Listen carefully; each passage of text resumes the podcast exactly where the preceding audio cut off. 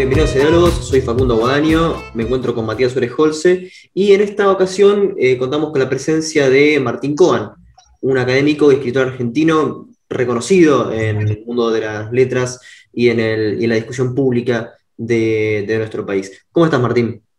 ¿Qué tal? ¿Cómo están? Bueno, Martín, eh, me gustaría empezar con preguntas bien generales. Vos sos docente en la facultad, ¿no? Y das teoría literaria y sos un escritor muy prolífico, escribiste ensayos, novelas, cuentos, abarcaste muchas, eh, muchas ramas de la literatura. Y me gustaría empezar con la pregunta más básica, que es, eh, ¿cómo entraste al mundo de los libros? Me acuerdo que vos en una entrevista decía que le debías todo a la universidad eh, pública, eso es algo muy importante que me gustaría también que toques, pero me gustaría ir a los, comienzos. ¿Cuáles fueron los primeros libros que, que, tocaste, los primeros libros que leíste y dijiste, esto es lo que a mí me interesa, me quiero dedicar a esto? Mira, creo que es un recorrido bastante clásico, sobre todo, digamos, generacionalmente. Si hablas con cualquier lector que tenga más o menos mi edad, yo calculo que las coordenadas van a ser en general bastante, bastante parecidas, eh, que es el, tipo de, publicaciones, todos te vamos a mencionar, yo creo, las colecciones Robin Hood, que ya tienen como una estatura mitológica en las, las evocaciones de los comienzos de lectura de, muchísima gente los libros amarillos de, Robin Hood, toda la colección de Bomba, eh, y después otras variantes de libros, de libros infantiles, algunos de Atlántida. Yo creo recordar, o en cualquier caso invento el recuerdo de, que una versión, en una de esas ediciones de La Vuelta al Mundo en 80 días de Julio Verne fue mi primera lectura. No, no hay manera ya de saber si fue así o no así, no importa. Lo, cierto es que la recuerdo como la, como la primera lectura. Nada en especial al mismo tiempo, nada en especial para cualquier historia de, lector. Son los libros que circulaban y que podían estar al alcance de, cualquier chico a, la que, más o menos le, le pudiese gustar leer. Yo creo que sí hubo, eso es mi infancia, hubo una marca en el colegio secundario de una profesora que yo tuve en tercer año y la volví a tener en quinto, que era la Meyer, María Elvira Burlando de Meyer, especialista en teatro, pero que más allá de, esa orientación hacia teatro, que no es la que me interpeló especialmente, me marcó, estamos hablando, tercer año mío es 82 y después en el 84. Yo creo que fue el momento en el que vi eh, un tipo de relación con la literatura y la posibilidad de, desplegarse una manera de pensar y una, una manera de, abordar cuestiones a través de la literatura que me tocó de una manera distinta. Hasta ahí yo calculo, creo recordar que sería, nada, alguien a quien le gustaba leer. Pero la, ¿De qué edad más o menos hablamos cuando agarraste el hábito de la lectura? ¿Qué edad más o menos tenías? Yo creo que ya de, digamos, de chico, no sé si hábito, no, no, no podría decir con qué frecuencia. Yo creo que hábito, hábito en el sentido de estar habitualmente con un libro entre manos, o sea, ¿no? esa, condición en la que uno está siempre leyendo algo, siempre hay un libro que estás leyendo, porque cuando lo terminas te pones a leer otro, yo creo que fue ya en el secundario. En la esquina del colegio al que yo fui hay una librería muy, muy, muy tradicional y tenía así como la, rutina, se podría decir, o la costumbre, mejor que rutina, de pasar por ahí, proveerme de, qué sé yo, qué leía, Agatha Christie leía mucho, cosas muy distintas a las que, a las que fui leyendo después. De chico leería como cualquier chico, digamos, al, que le gusta leer, no, no, no era un, no, estaba encerrado leyendo, pero, pero tampoco era algo exactamente esporádico o exactamente excepcional. Yo te diría, la, me, veo como un horizonte absolutamente convencional y absolutamente estable de, cualquier persona, ya te digo, de mi edad, a la que le preguntes si, le gustaba leer, yo creo que va, o uno lee las entrevistas y aparecen las mismas coordenadas, como digo, eh, la, colección de Hood nos marcó muchísimo. Ahora, sí creo que hay un punto de inflexión ahí con esa profesora en el secundario, cuando yo tenía 15, que fue algo más que, me gustaba mucho leer, digamos, eh, sino la idea de, que había la, digamos, una, posibilidad de, pensar de determinada manera a partir y a través de la literatura. Claro, recuerdo que cuando le dieron el Nobel a, eh, Ah, se, me fue el nombre. Em, el autor del extranjero, a Camus, Albert Camus, había escrito una carta a, un docente también de la escuela secundaria, básicamente con el mismo agradecimiento que estás haciendo vos a, esta docente. Se ve que hay docentes, a muchos escritores que lo marcaron en, ese periodo de la vida, ¿no? Yo que soy docente ahora y que fui docente en escuela media hace tiempo, pero por, un cierto tiempo también, sí, es, muy interesante pensar que en esa instancia, que no es la en la que yo trabajo ahora, que es en la carrera de letras de la universidad, por lo tanto, con quienes ya, eh, por una línea o por otra, de una manera o de otra, pero eligieron por lo pronto la carrera de letras, o en general son los quienes han elegido la, la carrera de letras. En el colegio secundario, donde las relaciones con la lectura y con la literatura pueden ser muy diversas, es interesante que, un docente que estaba hablando para un curso de treinta y pico, donde podía estar yo que leía, tal o cual que leía, pero otros compañeros que, tenían intereses que podían ir por, lados muy distintos, y poder, y yo creo que eso también lo, lo, lo veo o lo vi ya en ese momento como una condición posible de la literatura, la posibilidad de desplegar un campo de cuestiones a las que le podés entrar por muchísimos lados, Ahora, siempre, siempre digamos, con, la literatura potenciando eso. Digamos, no es que la, literatura es como una especie de máquina de sacar temas de conversación. ¿no? Entonces, bueno, porque ahí encontrás muchas cosas. No es eso, es eh, un, tipo de representación, un tipo de configuración de un imaginario, un tipo de relación con las palabras y con los sentidos especialmente intensa, y por lo tanto las posibilidades para pensar, cuestionar, discutir, cuestiones ahí es también especialmente intensa. Yo creo que ese, ese es el momento en que trabé con la literatura, más allá del gusto de leer que ya tenía. No sé si ya ahí, pero me parece que fue el primer momento en que entreví que esa posibilidad existía. Y si hablamos de un libro que, que, lo leíste y dijiste, me quiero dedicar a la literatura, me quiero dedicar a escribir, o es un episodio, es decir, la motivación de escribir no vino tanto por un libro, por un autor, sino por algún otro episodio de tu biografía. La motivación de escribir vino de, una, de la manera más simple, más eh, auténtica, me permitiría decir, y por lo tanto también más espontánea, que es que fue simplemente parte de las cosas que me gustaba hacer, ya cuando era chico. Quiero decir, ahí, vuelvo a la, a infancia, las cosas que uno puede escribir en la, en la, infancia, pero digamos, no importa lo que uno escribía, ya, llegado el caso, es ya un indicio de algo que descubrí que me gustaba hacer y que apareció sin ninguna carga rimbombante ¿no? de la escritura ni de la literatura, de, y mucho menos en relación a una especie de vocación o de intención o de perspectiva de dedicarme a la literatura en el sentido de la escritura literaria. Eso es algo lo que no pensé nunca en absoluto. sí. Sí, no, que bueno, en, algo que, siempre nos marca, suelen ser los popes intelectuales, ¿no? que no necesariamente pueden ser eh, personas de la literatura. Yo estaría viendo más que nada la historia de, las ciudades argentinas, si hubo algún ensayista eh, o algún pensador en particular que te marcó y, seguiste cierta línea. Yo creo que tanto a Matías como a mí, eh, la presencia de Mario Bunge en nuestras vidas, más que nada en, nuestra temprana juventud, este, fue ah. muy fuerte.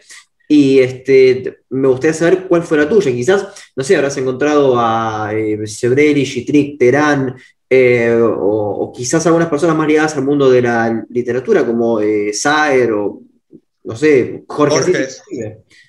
Borges también. Y, y, por lo tanto ustedes tienen respecto al psicoanálisis las mismas ideas que tenía él. sí, yo eh, creo que Bunge no, es muy buen crítico del psicoanálisis, pero sí eh, somos críticos epistemológicamente con el psicoanálisis. Ah, ya, ya, ya, qué bueno, bueno. Recomiendo mejor las críticas de, de Jacques Barrillard, ya que, ya que hablamos del tema. Ya, ya, ya, ya. Este, bueno, respondo entonces como psicoanalizado que soy, eventualmente. Eh, sí, están esas referencias, pero yo creo que yo diría que hay que ir un poco más adelante, cuando yo ya entro a la carrera de letras. Eh, cuando ya tengo la, intención de dedicarme a la literatura, aunque era una intención no del todo definida en términos profesionales ni en términos de salida laboral.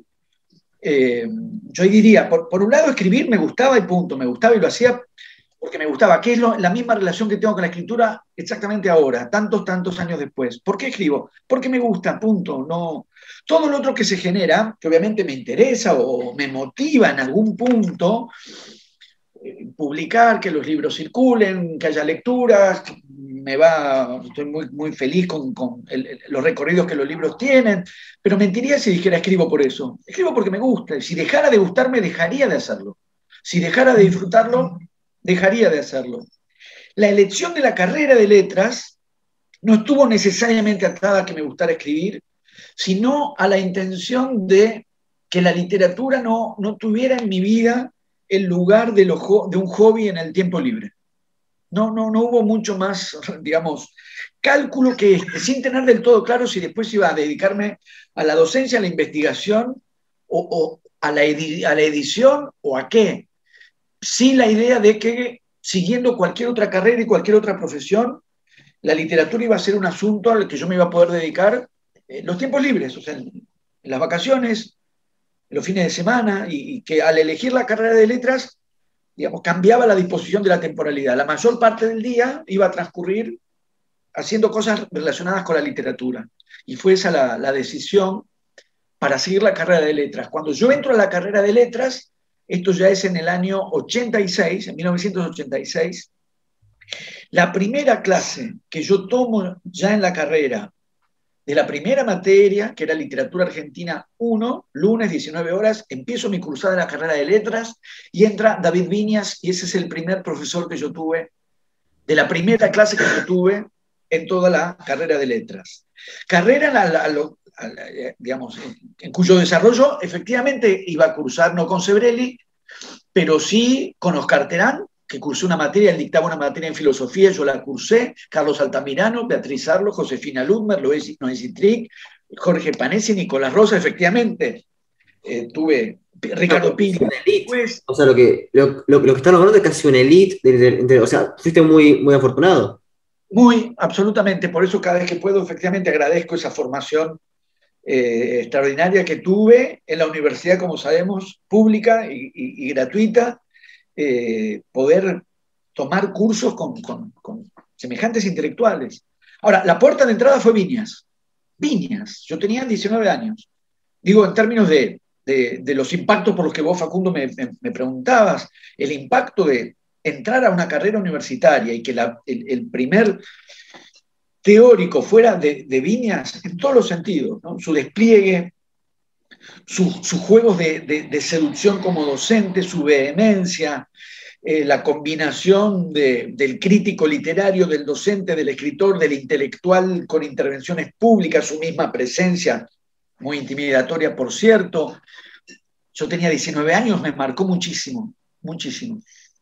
Sí, eh, Martín, recuerdo que vos en un momento, en un video eh, de Canal A, si no me equivoco, nombrabas 12 libros y en uno estaba, ¿no? Uno de David Viñas, o sea, que eh, no solo como docente, sino también como escritor, ¿te marcó? Eh, sí, digamos, vino todo junto. Yo empecé a cursar ahí, obviamente había textos del propio Viñas en la, en la bibliografía de la materia, pero que no eran los textos de ficción. Y yo ya en ese año y el año siguiente leí todo, todo, todo, todo, todo, todo todo Viñas. Entré en una, especie de, trip, David Viñas, las ficciones, los ensayos, más las clases. Volví a cursar la materia en el 88. En el 86 él da un curso enteramente dedicado a eh, Lucio B. Mancilla. Y en el 88 da otro curso íntegramente dedicado a Sarmiento. Yo tomé los dos cursos y en el medio de ese tramo leí todo lo de Viñas, todo lo que pude eh, la, ficción entera, fui a ver obras de Viñas al teatro, todo, Viñas, estaba, estaba fascinado eh, y, digamos, no sé si en la ficción, no sé cuántas marcas puede haber habido de la, de la ficción de Viñas sobre lo que yo mismo escribo, no lo sé, pero otras dos figuras fuertísimas, que son Josefina Lummer y Beatriz Arlo, con las también docentes mías, y además tuve o mantuve vínculos, digamos, una vez que cursé eh, y pasada ya la etapa docente-alumno, tuve también el privilegio de tener vínculos, eh, continuar una relación este, con, una y con otra de maneras distintas. Las dos, Sarlo y Ludmer, siendo tan distintas en su manera de leer, teniendo un aparato crítico, un imaginario literario tan absolutamente distinto, una y otra, sin embargo, se remitían a Viñas como su referencia. Entonces ahí se abrió como un juego que era Viñas primero, esa fascinación inicial, y después, de alguna manera, ir, viendo lo que eh, en la tradición Beatriz Sarlo cómo se había reelaborado Viñas y en un enfoque crítico tan distinto, una metodología crítica tan distinta como la de Josefina Lumber, otro tipo de reelaboración de Viñas, porque Lumber también señalaba a Viñas como una referencia para ella. Bueno, tres, puntos de mi formación que son claves. No, no estaba Horacio González en esa, en esa ocasión, porque Horacio González lo, recupera mucho a Viñas, por eso.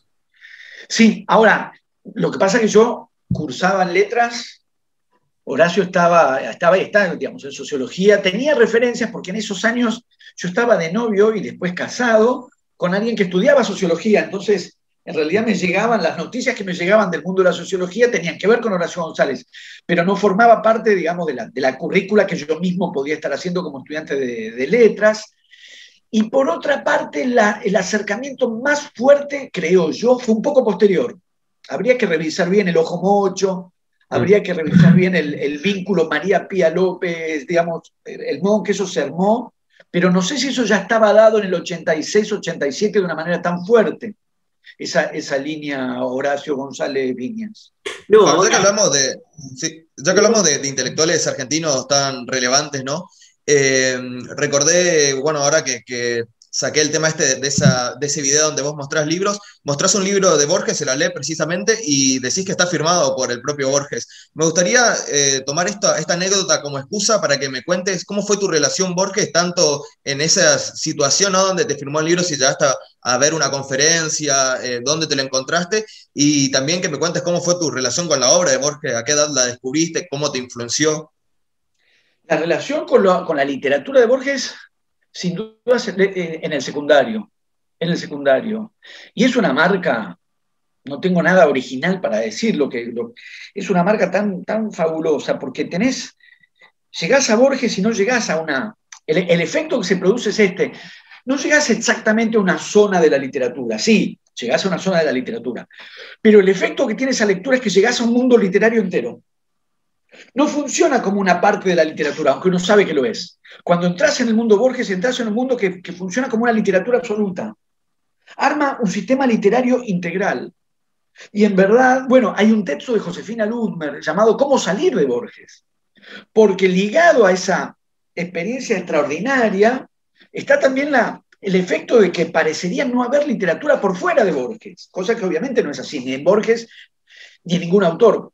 Muy pocos autores tienen esa capacidad, esa potencia de que su obra funcione como una literatura entera. Funciona como una literatura entera. Entonces yo diría, el, el movimiento es doble para no empobrecer tampoco no a Borges, que no hay manera, es imposible e innecesario, sino no empobrecer la propia relación con el mundo Borges, que es un juego de entrar y salir.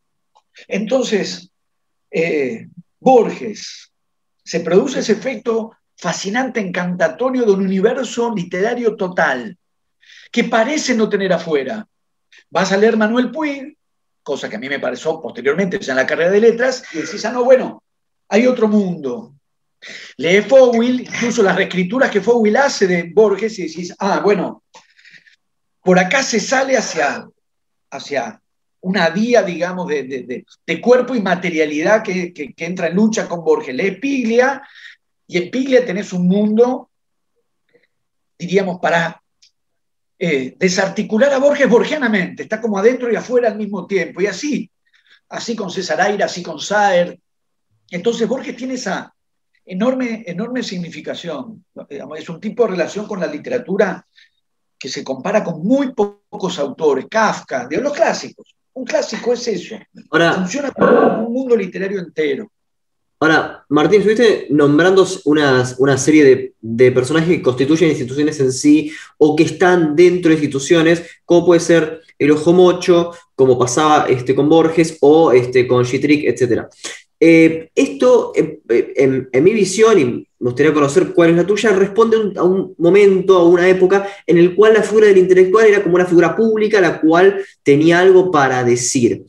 Hoy es muy difícil encontrar un intelectual de punta, eh, un, intelectual en el cual este, la gente se escuche para ver qué es lo que dice, y hay como una guerra siempre, o sea, el intelectual es reemplazado por el periodista, casi como decía George Steiner, que era un diálogo entre el periodismo, eh, que, el ensayo era algo así, un diálogo entre el periodismo y el intelectual, pero esta vez yo creo que no existe un Horacio González, un Sebrelli, eh, un Bunge, no están esas figuras. Y eh, tampoco en el mundo, se puede, ser Zizek, quizás, guste o no, pero no están esos intelectuales.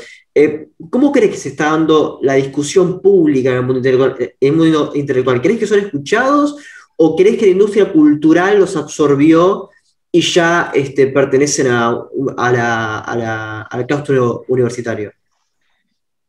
Eh, raramente Facundo está mencionando a estos autores como si estuvieran muertos y están vivos. Horacio González está, Juan José Sebrelli está. Vos decís, ya no tenemos un Horacio González, tenemos un Horacio González. ¿Qué es Horacio González? Pero no se tenemos un Sebrelli. ¿Qué es Sebrelli? Y, por supuesto, entiendo a qué vas.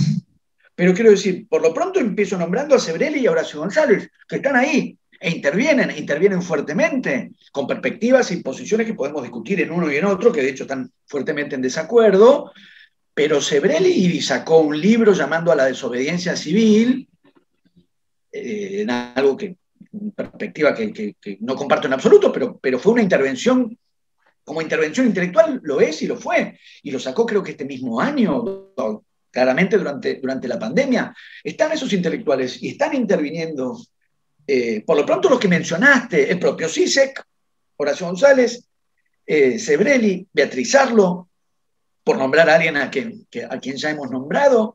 Viñas hacía un tipo de movimiento semejante, yo diría, entre el ámbito académico al que estamos haciendo referencia, que además es donde yo mayormente trabajo, la posibilidad de, eh, que para mí fue una referencia fuerte en mi formación. Eh, por eso mencioné, es parte de, mi vínculo con Viñas, por ejemplo, aunque no se limita solamente a Viñas. Viñas escribía en ese momento una vez por semana en página 12, como escribe ahora, actualmente, no es una vez por semana en página 12. Yo, durante esos años de que era joven y, y en mi formación, estaba atento, digamos, a los perfiles de los docentes. Estoy hablando de todos los docentes que yo admiraba y de los que aprendí muchísimo.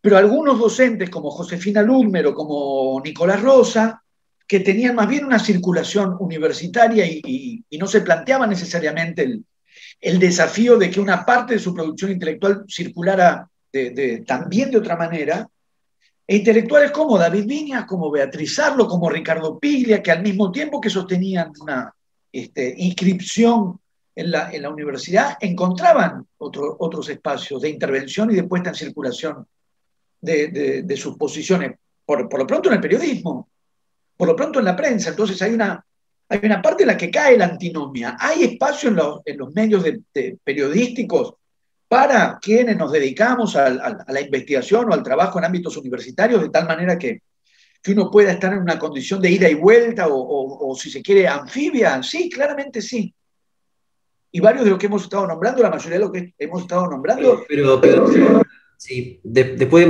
así, burdamente, Mallea, Borges, Martínez Estrada, eh, son nombres que en el tiempo eh, ves, eh, Pope, digamos, que están en, igualdad de condiciones.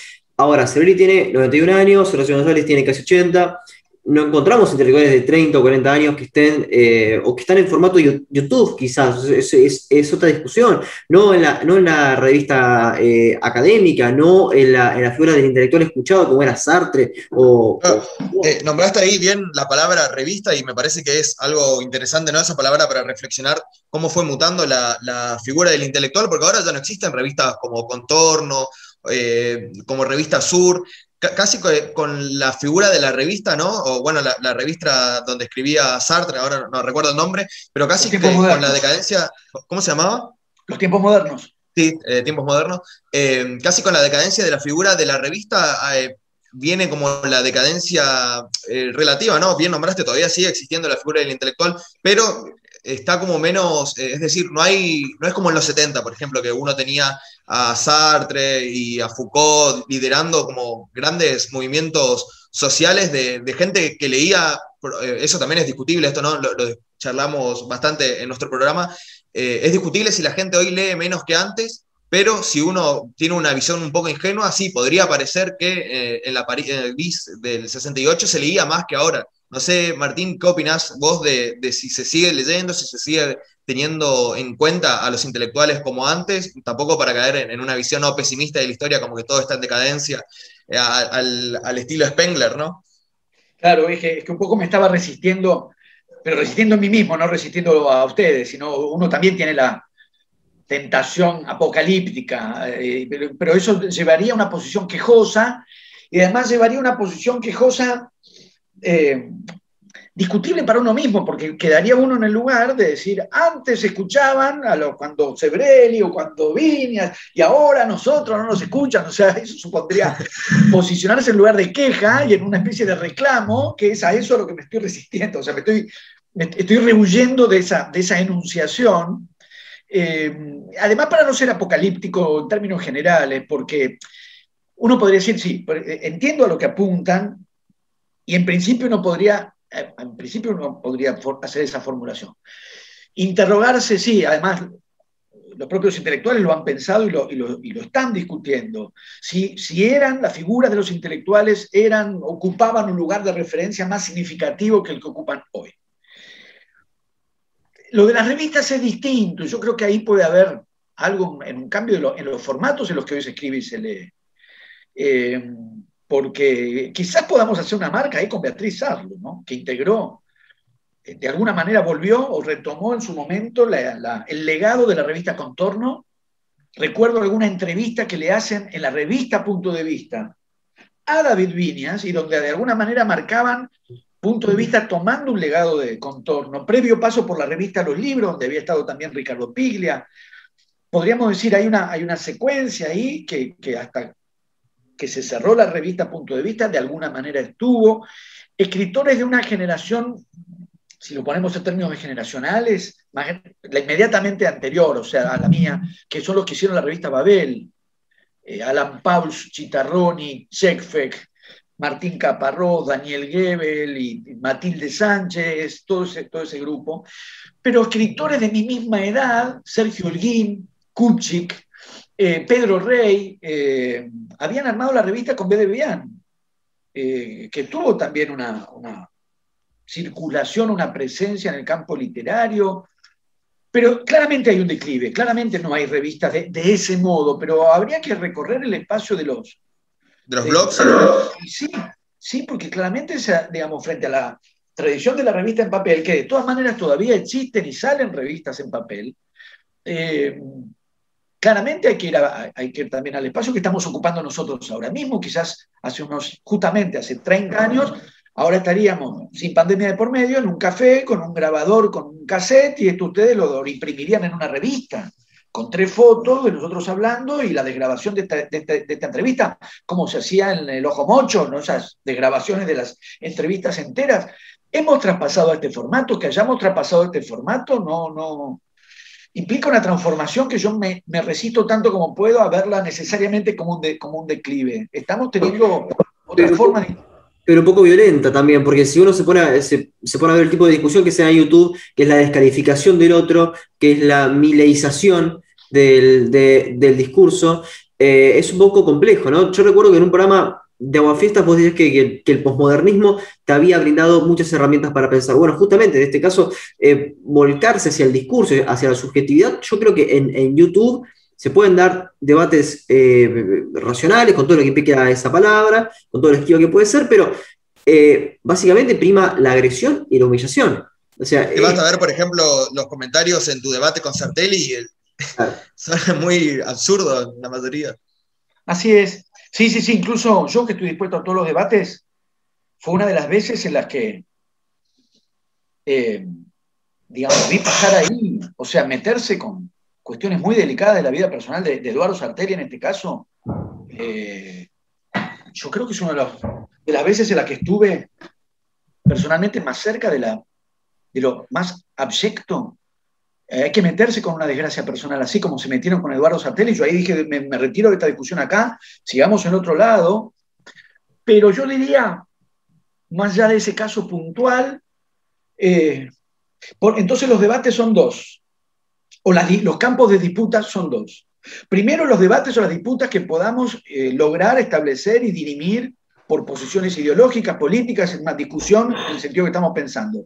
Y después una dimensión que es la pelea y las disputas necesarias para que esas peleas y disputas sean posibles en, los dispositivos existentes. Para mí, se, ¿no? como si dijéramos, se desdoblan los frentes.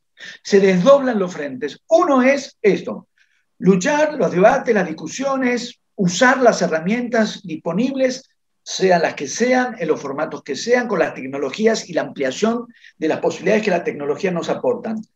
Continuar líneas de, debate y de, disputa en el interior de esas condiciones. Y en relación a lo que ustedes mismos están planteando, dar también esa disputa, entablar también esa disputa entre quienes han dado por sentado que en estos, en estos formatos y bajo estas condiciones tecnológicas solo es posible digamos, chicanear, agredir, humillar, y quienes decimos, no es la única posibilidad. No es la única posibilidad. Me parece, yo lo venía pensando y con algunas intervenciones en estos mismos ámbitos también lo vengo, lo vengo pensando. Hemos dado quizás eh, muy rápidamente por sentado que en Twitter no se puede debatir, que, eh, que, que, en los comentarios de los diarios solo puede haber, digamos, agresión, chicana y, y miserias. Por supuesto que todo eso está y es muy numeroso y es muy fuerte y marca un signo de época, sin dudas. Pero yo no daría el asunto por perdido. Me parece que son como cada aparición de nuevas tecnologías, como cada proceso de transformación tecnológica, se abren espacios de, disputa también y de disputa por los usos de esas tecnologías. Me remito siempre ante, esta, cuestión a, por poner una referencia. Bertolt Brecht escribe una teoría de la radio en el 1900, si no recuerdo mal, 1932. Año más, año menos. En un momento y en un contexto en el que parecía no poder pensarse otra cosa que, que, que, esto, que la radio tenía un carácter fascista. Porque efectivamente ya en ese momento era una herramienta extraordinariamente propicia para las manipulaciones del fascismo. Y, por lo tanto colegir de eso, digamos, deplorar el, propio instrumento tecnológico llamado radio como un instrumento, eh, como digo, más que propicio para la manipulación de masas por parte del fascismo, era sin duda toda una tentación. Porque al mismo tiempo esa tentación, para esa tentación existía una evidencia por demás evidente, ¿no? eso efectivamente estaba ocurriendo. Ahora bien, condenar esa tecnología y ese recurso en nombre de ese uso que efectivamente se estaba verificando. Estamos hablando del nazismo y del fascismo, nada menos. Efectivamente se estaba verificando ese uso posible. Asignarle al dispositivo tecnológico ese carácter ineluctable o disputar los usos posibles. Porque Bertolt Brecht escribe el trabajo, el ensayo que escribe para disputar usos posibles. ¿Por qué daríamos tan por perdida, digamos, la, la, batalla posible con respecto a las nuevas tecnologías, dando por sentado que no pueden tener otro uso que el de los energúmenos, que en nombre de que, justamente, de que no ponen ni nombre ni cara, se, despachan con sus miserias, sus resentimientos, sus mequindades, digamos, y, toda esa, esa, cosa que, que, circula eh, bajo ese formato que muy bien se, se, ha, este, traspasado a, llamarle red cloacal a la red. Efectivamente, eso existe. Eso existe y podríamos decir, ¿existe? Sí. ¿Prepondera? Probablemente sí. ¿Es la única alternativa? Definitivamente no. Entonces, ¿por qué no dar una disputa sobre los usos posibles? Bueno, creo, creo, creo que es este programa, creo que ese programa es esto. Pero bueno, había, este, hay, hay, hay una cosa en el, discurso público, Martín, que creo que, interpela a la sociedad argentina y a toda América Latina, que, fue, que fueron este, las dictaduras y las guerrillas. En tu obra eso es, este, está maravillosamente abordado. Me quedo con Dos veces junio y este, Ciencias Morales. Em, me gustaría saber por qué ese tema te, te interpela tan particularmente.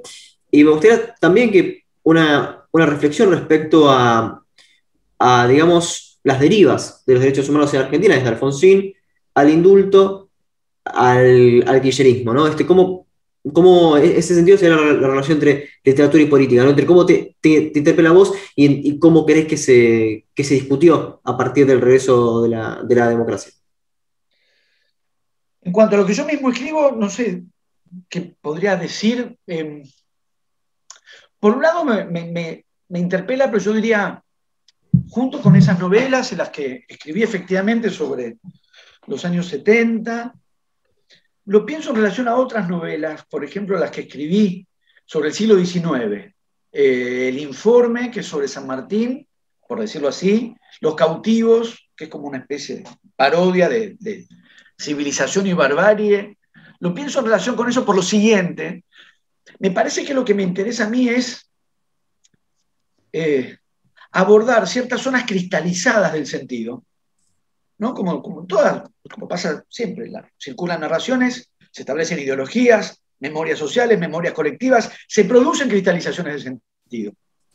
Y, una de las cosas, uno de los aspectos que me entusiasman de la literatura para leer, no solo para escribir, es la posibilidad de, hacer de la literatura una,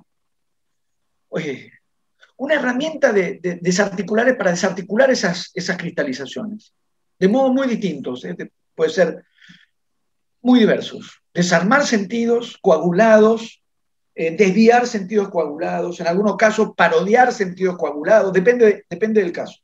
Pero me parece que lo que me atrae es cuando hay una cierta eh, estabilización de un orden de, sentido, intentar, no, diré que me sale, pero intentar perturbar ese orden del sentido.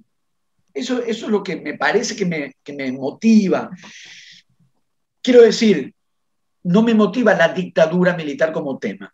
Mm. No, es ese, no, lo podría expresar en eso, no me reconozco en esa formulación. ¿no? Tipo composición tema, la vaca, una novela tema, la dictadura militar, no lo pienso así porque no, porque no me funciona así.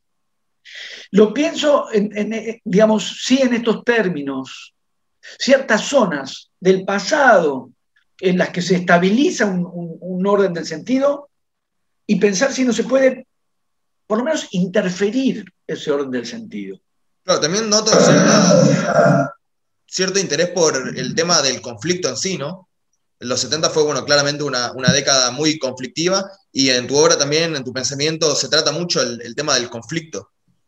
Sí, absolutamente. Y si, yo lo podría pensar, si lo pienso desde algunos ensayos que yo escribí, escribí un ensayo eh, que se llama El País de la Guerra, que me parece que respondería exactamente a lo que estamos diciendo, que es la posibilidad de recorrer en clave de conflicto la historia, la historia y la literatura argentina, desde la independencia hasta el presente, recorrerla entera en clave de conflicto.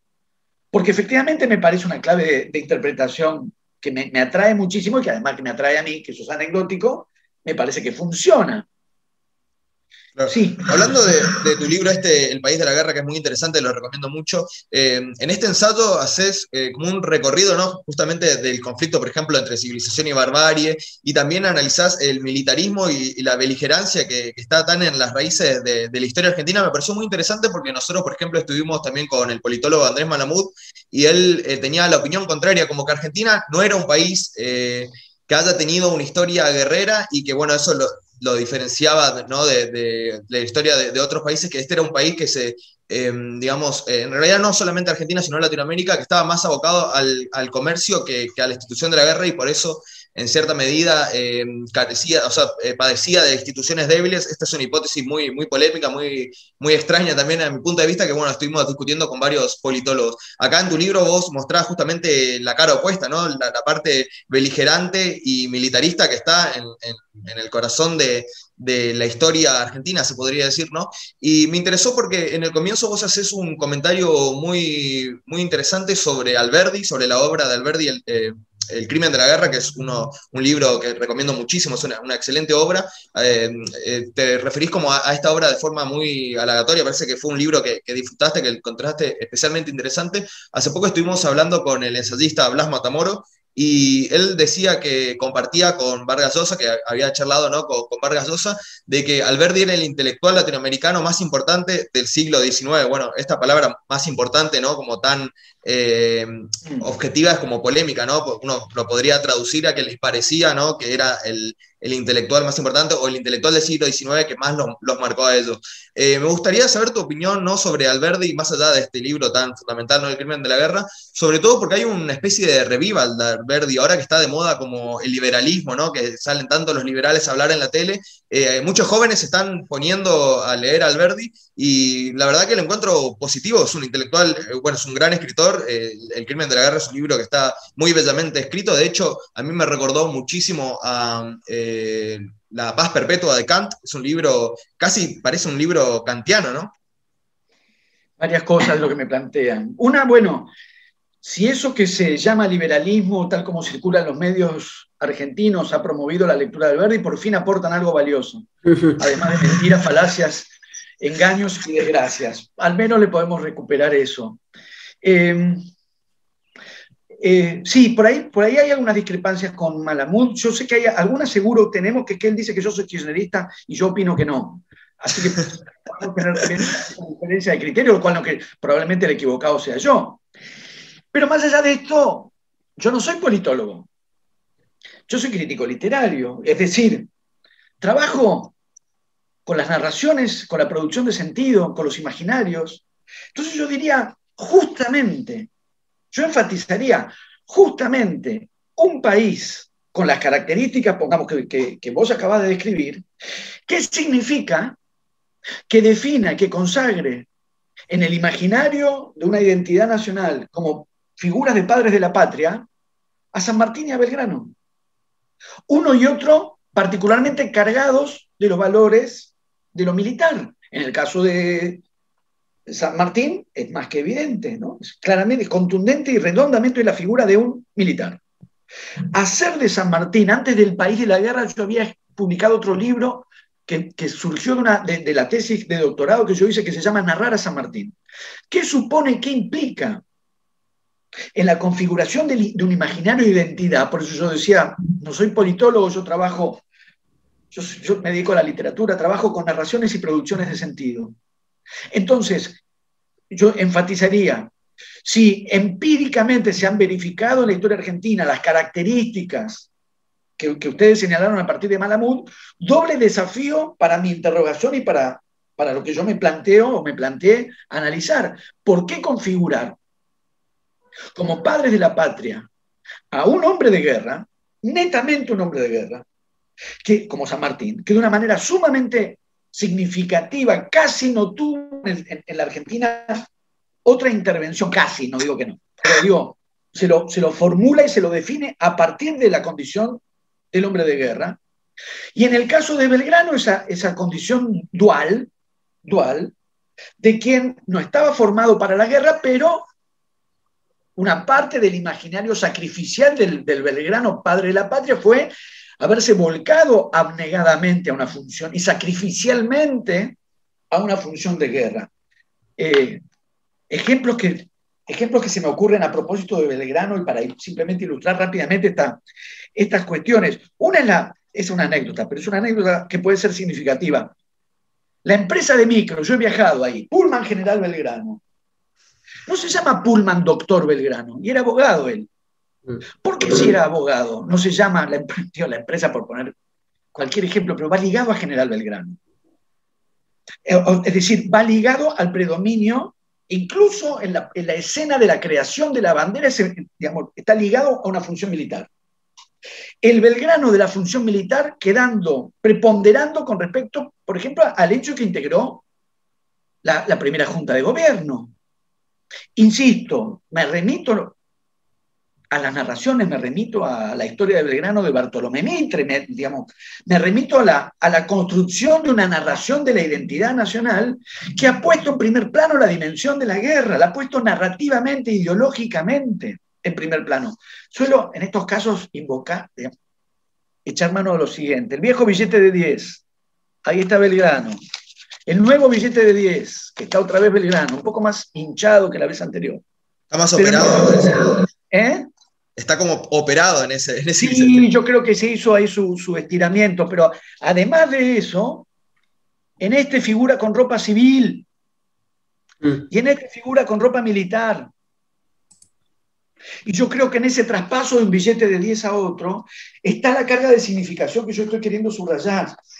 Entonces, yendo al Verdi, la pregunta no, no es una pregunta de carácter contrafáctico, es una pregunta o, en todo caso es, una, es un planteo de análisis de la configuración de la identidad nacional. Alberti no es el padre de la patria. Y obviamente no es que no, estamos midiendo méritos objetivos. Por méritos objetivos, justamente, tiene una apoyatura objetiva, por supuesto. No tengo, como mencionamos antes, no tengo la posición, ni quisiera tener la posmoderna de la ficción y que la historia es ficción. No, no, no, digamos, los hechos reales ahí están y la historia se remite a esos hechos reales. Belgrano, San Martín, Alberdi, sus textos, su acción, efectivamente. Ahora, ¿cómo, ¿Cómo se produce sentido a partir de, esos, de esas referencias reales? Esta es una pregunta de la literatura, o que puede hacerse desde la literatura. Volviendo a aquella profesora mía de tercer año, la primera con la que pensé, ah, ¿qué, ¿qué posibilidades se abren cuando uno piensa desde la literatura? ¿Qué es? Insisto, no es un contrafáctico. Tenemos estas figuras del siglo XIX argentino, Sarmiento, San Martín, Rosas, Alberdi. Primero, la resolución de una narración de la identidad nacional presidida con figuras de padres de la patria, que es algo que podemos tener más o menos naturalizado, porque educados en la Argentina nos parece que, que las patrias están ahí, que tienen padres, hasta que empezamos a cotejar otras formas de formulación y de articulación de la identidad nacional, y no siempre hay padres de la patria. En nuestro caso los hay. Padres de la patria, San Martín y Belgrano.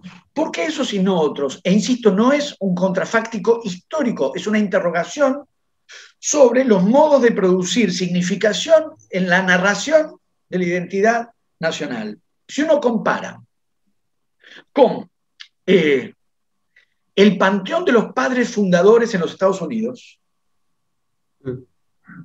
la figura del inspirador de la Constitución Nacional, ahí donde están Madison, Jefferson, eh, Franklin, Washington, esa, esa, composición de figura de padres de la patria incluye la dimensión del establecimiento de, una, de la ley de la Constitución, se, se potencia eso con la, en la condición del padre de la patria, integra el panteón de los padres fundadores. Entonces eso sin dudas activa el imaginario de una nación constituida en la guerra, en la política, en la ciencia, en las leyes. No hay más que ver la composición del panteón de Founding Fathers para advertir que la construcción del imaginario de identidad apunta a eso. La carga del mito de origen, de la fundación imaginaria de una identidad nacional, pone esas variables. Guerra, política, ciencia, ley. La resolución en la identidad nacional argentina, la resolución narrativa, ideológica, historiográfica, cultural, ha puesto el centro en la guerra, en, las figuras de guerra, del hombre de guerra como San Martín o del hombre entregado a la guerra como Belgrano, y no integró a Alberdi ese panteón. No lo integró. Sí, es una figura importante. En algún momento con Alfonsín estuvo en los billetes. Yo viví hace unos años en la avenida Alberdi, que termina en Matadero. Sí, sí, la cancha de Belgrano de Córdoba está en el barrio Alberdi. Tenemos coordenadas de, de reconocimiento Alberdi.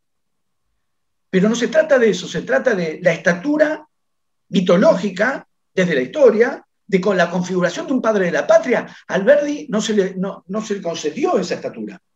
No digo que la tuviera o no la tuviera, que la mereciera o no la mereciera. Estoy analizando, he analizado, ahora estoy avalando, las narraciones de configuración de la identidad nacional, que pusieron efectivamente en primer plano la guerra, que hicieron, la, digamos, configuraron la mitología de un padre de la patria en los hombres de la guerra y no en el hombre de la ley no en el fundador o en el inspirador de la Constitución Nacional. Y eso es una marca ideológica. Y sobre esa marca ideológica es que yo planteo estos análisis. Pero yo me baso en tu trabajo en las fronteras de la muerte y noto que, por ejemplo, en, Echeverría, la muerte, el conflicto, la política, eh, estoy hablando del matadero, eh, está muy presente. O sea, este, los padres fundadores este, del, del, romanticismo del 37, Sarmiento mismo, o sea, está cargado de, de violencia.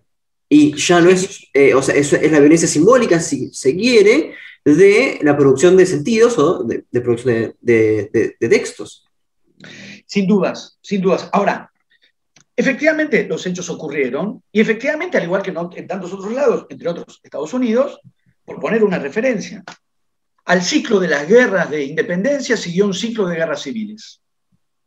El asunto es Efectivamente, la historia transcurrió en esos términos. Hay algo, lo hemos marcado distintas veces, ¿no? En el castellano que me resulta especialmente interesante, que, usamos la misma palabra, que es la palabra historia, para designar la realidad de los hechos ocurridos y para designar la narración que se hace de esos hechos. Cuando se abren discusiones o conversaciones sobre estas cuestiones, me, aparece este, este, este aspecto del, del, castellano como un aspecto muy relevante, porque en inglés por ejemplo, hay dos palabras distintas.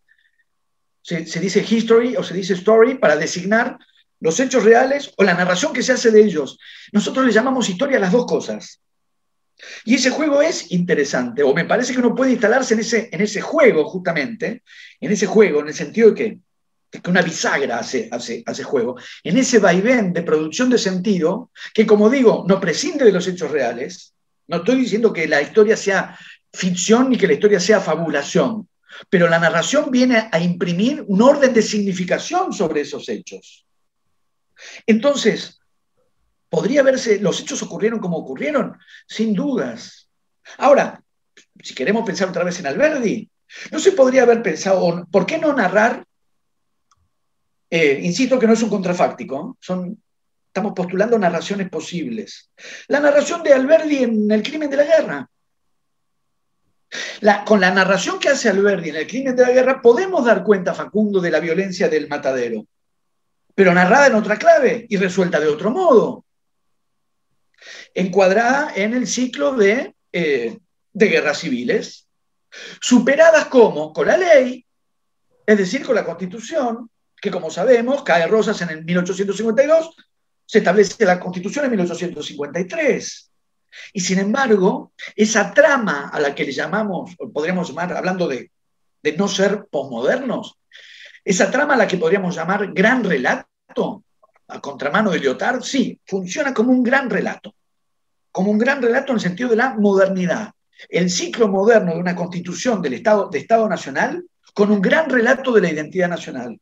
Ese gran relato le imprimió un orden de sentido distinto al de Alberdi distinto al de Alberdi en el, crimen de la guerra. Entonces, Alberdi es fabuloso por muchísimas razones. Una de ellas es que es disonante respecto de la narración que, podemos, que llamaríamos hegemónica por la línea de Mitre. En un contrapunto que no es el que habitualmente se establece desde lo que dio llamarse revisionismo histórico, sino una, otra, otra, una manera y una alternativa completamente distinta para desconfigurar la narración establecida por la historia de San Martín y la historia de Belgrano de Mitre. El crimen de la guerra.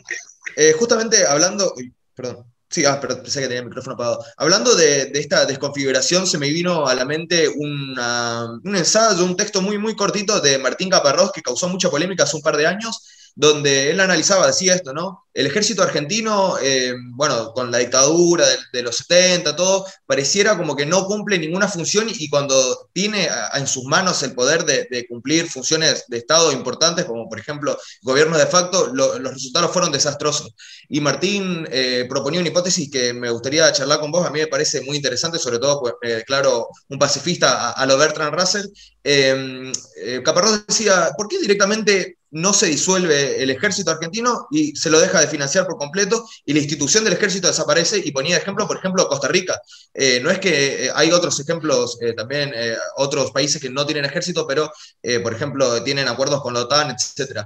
el caso de Costa Rica fue como quizás el más relevante porque, bueno, es un país bastante digamos, de un tamaño considerable comparado a otros países de África, por ejemplo, que no tienen ejército, pero son extremadamente pequeños. Eh, y el presidente de Costa Rica, si no me equivoco, estoy casi seguro, recibió un Nobel de la Paz e intentó convencer, por ejemplo, a Mujica de eliminar el ejército. Decía, eh, el razonamiento es simple, un país como Uruguay, ¿cuál es la hipótesis de guerra? ¿Con quién podría pelear?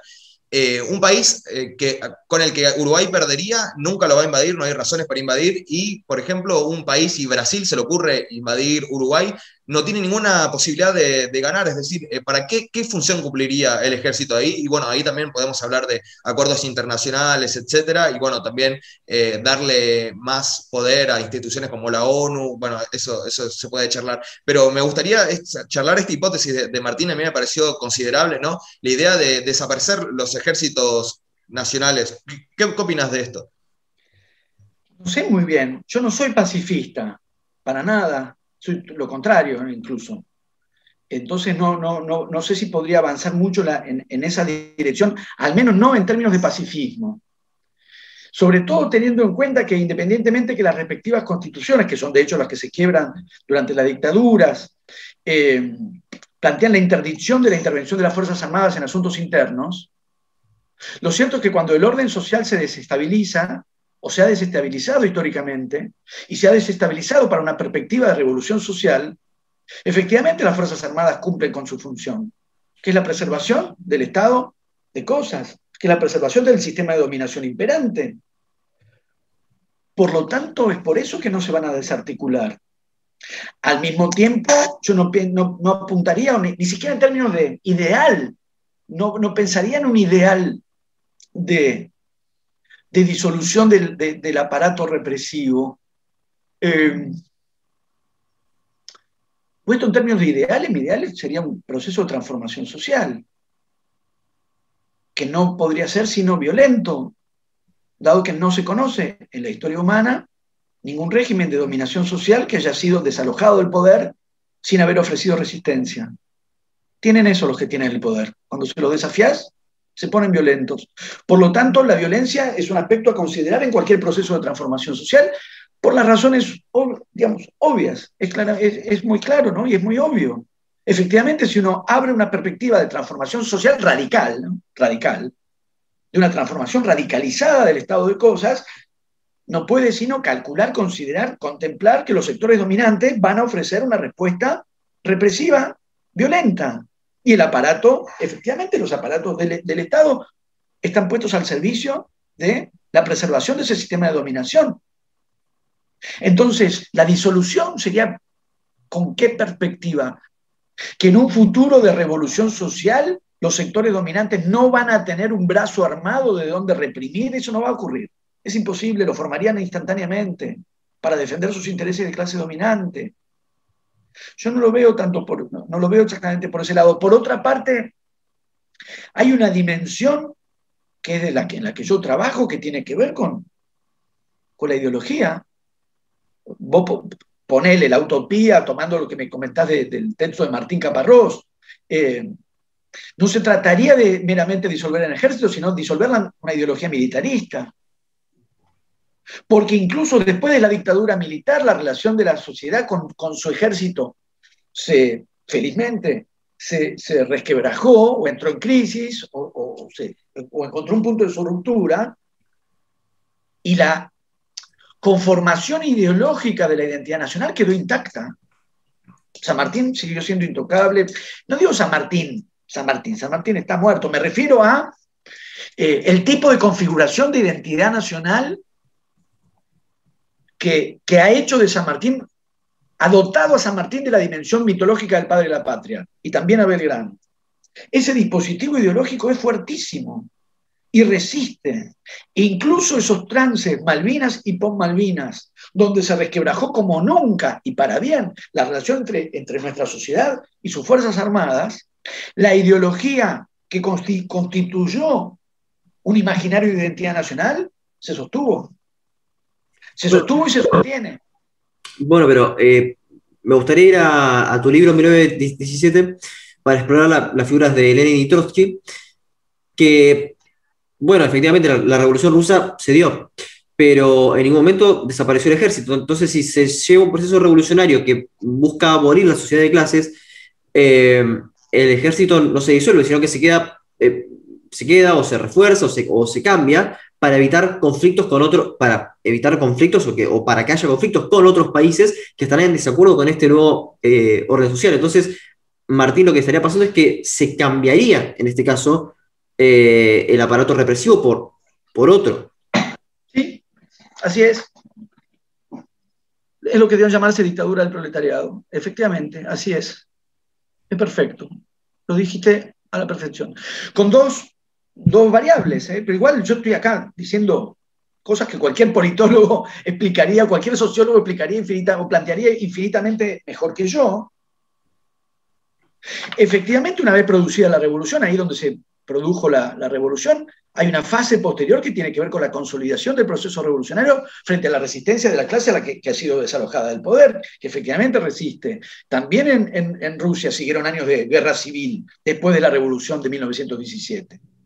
Pero después está la faceta clave que vos señalás, que, es qué pasa con esos otros países, sobre todo cuando la revolución, como ocurre en Rusia, no se produce en uno de los, de los países centrales, cómo sostener el proceso revolucionario respecto de los países económicamente más fuertes del capitalismo, militarmente más fuertes del capitalismo, cómo sostener y proteger la revolución cuando esa revolución se ha producido en un país más atrasado, más limitado y tiene que luchar no solo fronteras adentro con la resistencia de la clase socialmente desalojada del poder, sino también con, con las otras potencias mundiales. Entonces, estoy diciendo algo, insisto, invitemos a un sociólogo y un politólogo, lo va a explicar infinitamente mejor que yo, pero al mismo tiempo es algo recontra sabido. Efectivamente. Perdón, Martín, pero estaba casi olvidado que la Unión, o sea, no estoy haciendo una, apología de la, Unión Soviética, pero pasó a ser, segunda potencia mundial en, no sé, en 20, 30 años. Este, eh, siempre estuvo entre los primeros puestos, primero y segundo. Eh, lo cual no es un logro menor. Está bien, con vidas, este, pero a ver, este, cualquier proceso revolucionario, inclusive uno capitalista, tiene vidas en sí. Entonces, aplicando eso, eh, nosotros vemos tu obra siempre, Martín, desde el lado de este, el marco de sentido que hubo, en, la dictadura a partir de lo que, de lo que se construyó el diálogo entre los militares y, y, sus víctimas. Ahora, si nos posicionamos en eh, ERP, Montoneros, FAP, FAR, ¿crees que eran modelos viables de país o crees que era un aspecto burocrático o una cuestión delirante? Eh, ¿cómo, cómo, cómo evaluás esos movimientos? Una cosa sobre lo que dijiste de la Unión Soviética, que efectivamente es así, y al mismo tiempo, tal como Trotsky lo manifestó en esos mismos años, si no se lograba que en países europeos claves, por ejemplo Alemania, se produjese también la revolución, la revolución rusa estaba destinada a fracasar. Eso es algo que el propio Trotsky planteó.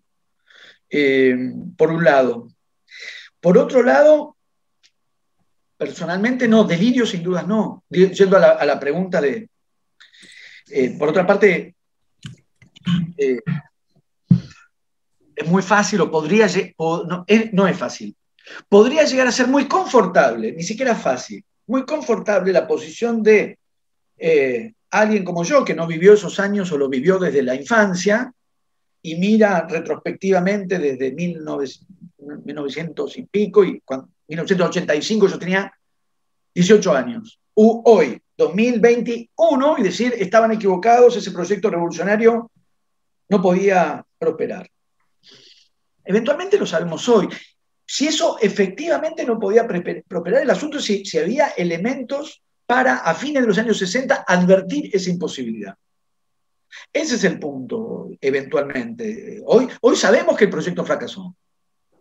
Hoy sabemos que eh, ese, ese factor determinante para el éxito de cualquier proceso revolucionario, que es la adhesión de las masas populares a las organizaciones revolucionarias, no se verificó. ¿Era ineluctable? No lo sé. ¿Debieron advertir que eso no iba a ocurrir? había señales que indicaban que eso indefectiblemente no iba a producirse. Me parece que es distinto en los análisis, pero ahí no estoy diciéndolo. Me, remito a quienes han discutido, analizado y debatido estas cuestiones más y mejor de lo que puedo hacer yo. O sea, hablo como lector de esos, de esos materiales. La discusión con respecto a la contraofensiva en 1979 tiene otro tenor, porque claramente el diagnóstico de una, de una dictadura militar debilitada que habilitaba una contraofensiva o volvía propicia una, una contraofensiva con posibilidades de éxito, ese punto, en ese punto claramente era un error garrafal. Y ahí sí podemos decir, en 1979 se contaban en una mirada mínimamente sensata, mínimamente equilibrada respecto del estado de cosas en la realidad social y política argentina, estaban los elementos para advertir que no había ninguna posibilidad de éxito en la contraofensiva montonera del 79. ¿Podemos decir lo mismo en el año 68, 69, 70, 71? ¿Podemos decir lo mismo? ¿Podemos decir que era parejamente o eh, similarmente notorio que esos proyectos estaban destinados a, a la derrota? En el contexto del Cordobazo, por ejemplo, o después del contexto del Cordobazo, era tan evidente que los grupos de acción revolucionaria no debían o no, que no iban a contar con la movilización y, el apoyo de las masas populares, a mí no me parece evidente. No, no, claro. sabemos, que no ocurrió. Firmenich, Santucho, eh, personas eh, que, que, bueno, Firmenich, muy joven, este, que no tenían, digamos, una visión muy democrática. Este, en su momento mismo lo, planteaban. Una, yo creo que una cosa es la, la adhesión popular y otra cosa es ya la visión de, de liderazgo, y me remito a estas dos personas. ¿No crees que había ahí este, un cierto sentido de subjetividad en el cual eh, se pensaba un mundo distinto, pero no se evaluaba realmente las, características de la vanguardia que se estaba produciendo? ahí me, remito, quiero citar antes de, que responda Martín, a, eh, este recuerdo que tengo de, cuando entrevistamos a, a Meijide, ¿no? Eh, nosotros le preguntamos, bueno, estábamos hablando de, todo lo que fue el, movimiento de los 70, le preguntamos, ¿qué pensás que hubiera pasado, ¿no? Si Firmenich, por ejemplo, tomaba el poder y muy graciosa la respuesta, me contestó un desastre. Quería, quería recordar esa, eso, me, parecía interesante. Decía, eh, eh, bueno, después, bueno, elaboró un poco más la, respuesta, pero la idea es básicamente esa, de, triunfar. Probablemente el orden social hubiera empeorado o, no sé, ahí entramos, a, como dijiste, en contrafácticos. No sabemos. Por otra parte, hay que poner eso en el contexto de distintos movimientos revolucionarios en América Latina no era una situación eh, aislada en la Argentina, era, como sabemos muy bien, una, una, época en la que la posibilidad y la perspectiva de transformaciones sociales atravesaban eh, toda América Latina, toda América Latina. Estamos arrimando Firmenich y Santucho y eran dos figuras, fueron dos figuras muy diferentes, en todos los sentidos. lo primero que diría es mi desacuerdo con esa homologación. Estoy diciendo homologación, no estoy diciendo relacionarlos. Relacionarlos, claro, son figuras fuertemente relacionadas. Homologarlos, no. No se podría dar una, yo no, no, podríamos dar una misma respuesta para la pregunta, ¿qué hubiese pasado si Firmenich barra Santucho? No, ¿cómo barra? Eran proyectos muy distintos, muy distintos. No, no, no podría haber una respuesta uniforme para un caso y para el otro. Y no digo ya, no estamos hablando de las personas, estamos hablando a partir de las personas. Eran ideologías distintas, proyectos políticos distintos, metodologías distintas, eh, y también agregarían desempeños personales distintos, cómo se posicionaron concretamente uno y otro como parte de la lucha armada, cómo terminó uno y cómo no terminó, digamos, el otro. No los homologo, no los homologo. Sabemos muy bien que lo que estaba en discusión en esos años era una era abrir la perspectiva de una sociedad más profundamente democrática. Digo por la, aparición de la idea de luchaban por la democracia, luchaban por un proceso de transformación social. Y bajo la premisa de que de lograrse ese proceso de transformación social, se podría establecer un sistema social más democrático por ejemplo, que el que tenemos ahora, en un sentido distinto al de democracia. Obviamente lo que estaba en, discusión era justamente las concepciones de la, democracia. La posibilidad de establecer una vida democrática sin las formas aberrantes de desigualdad, de sometimiento, de injusticia que tenemos hoy. Entonces me parece que hay algo falaz en, en, la argumentación de no luchaban por la democracia porque se constituyeron o se organizaron durante la época de Onganía, entonces luchaban contra una dictadura, pero mantuvieron la tesitura de lucha armada en el 73, cuando ya había un gobierno democrático.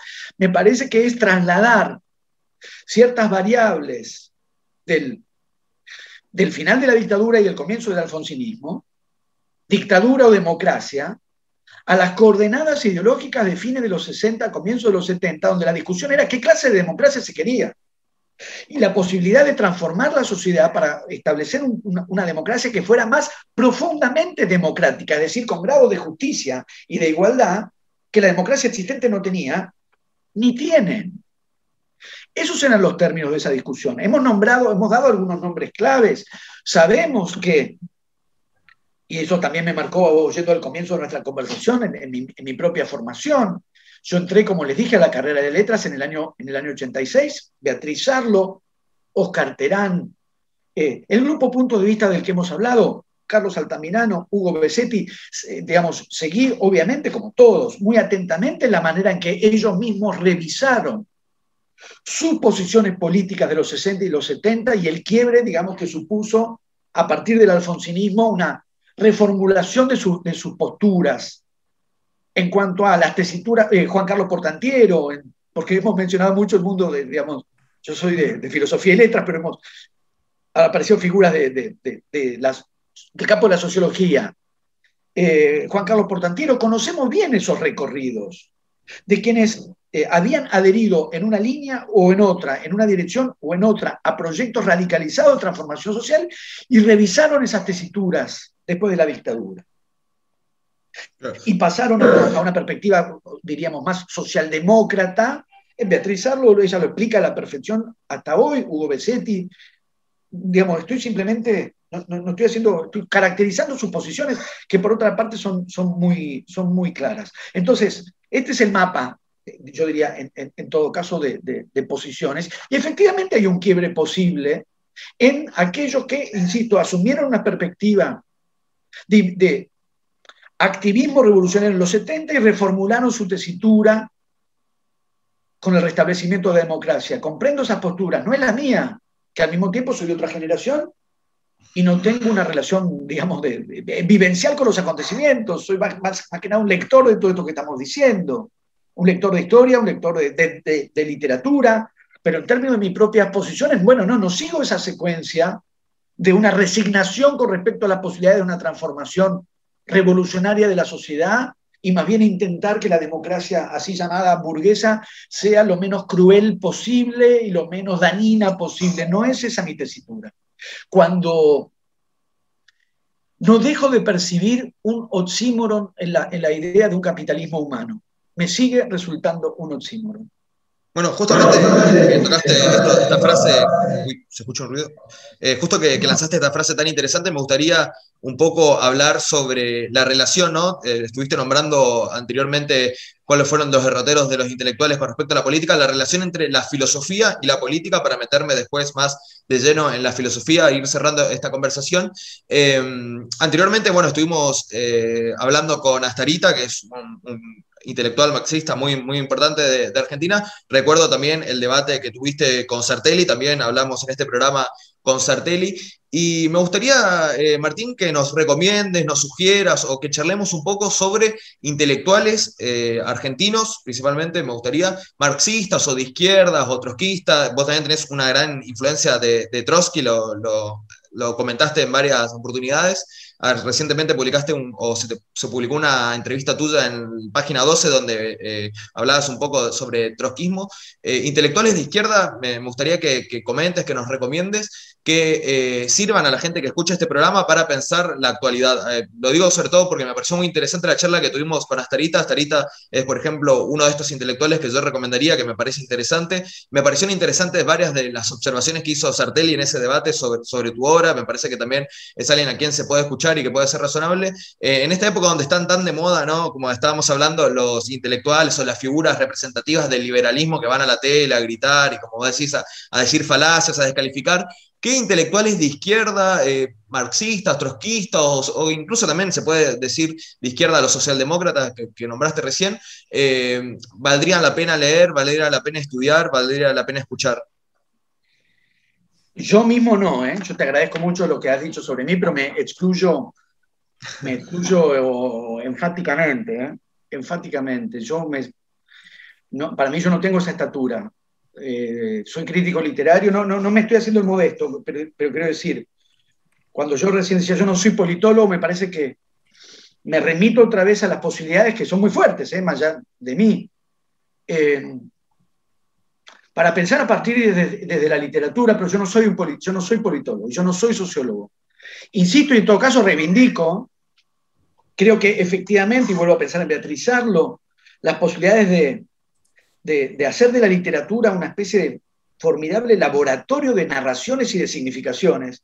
Yo me, yo me coloco en esa perspectiva, por eso en, la, en, el, en el intercambio que tuvimos recién, yo estoy dando mis pareceres y recién vieron que yo les decía, bueno, lo, estoy diciendo como lector, me, ¿cómo decir? No, hay algo, estoy haciendo un preámbulo porque hay algo que me tiene incómodo y estoy tratando de discernir que ustedes no creen en el psicoanálisis, yo sí, así que después tendría que ver bien qué es lo que me tiene incómodo, pero quizás sea esto, Sartre ya fue nombrado, pero fue nombrado Foucault también. Hay una, tradición del intelectual y del lugar de enunciación del intelectual, eh, de lo que Foucault llamaba intelectual universal. Y, y lo que Foucault cuestionaba, objetaba en términos de intelectual universal, y esa objeción de Foucault apuntaba sobre todo a Sartre. A Sartre y a, o, al imaginario Sartre. Y en esta conversación yo ya he manifestado mi fascinación que no ha terminado por David Viñas. ¿eh? O sea, mm. tengo ahí, claro, mis contradicciones y, mis conflictos. Pero a la hora de asumir yo mismo, no, no, no, no, me, no me reconozco o, o rehuyo en todo caso de ese lugar del intelectual universal que objetaba Foucault, porque sus objeciones me parecen extraordinarias. O sea, la enunciación de, eh, en, parte profética, en parte didáctica, en parte moral, del que se erige en el lugar del que entiende y explica, del que se erige en el lugar del que sabe este, y transmite.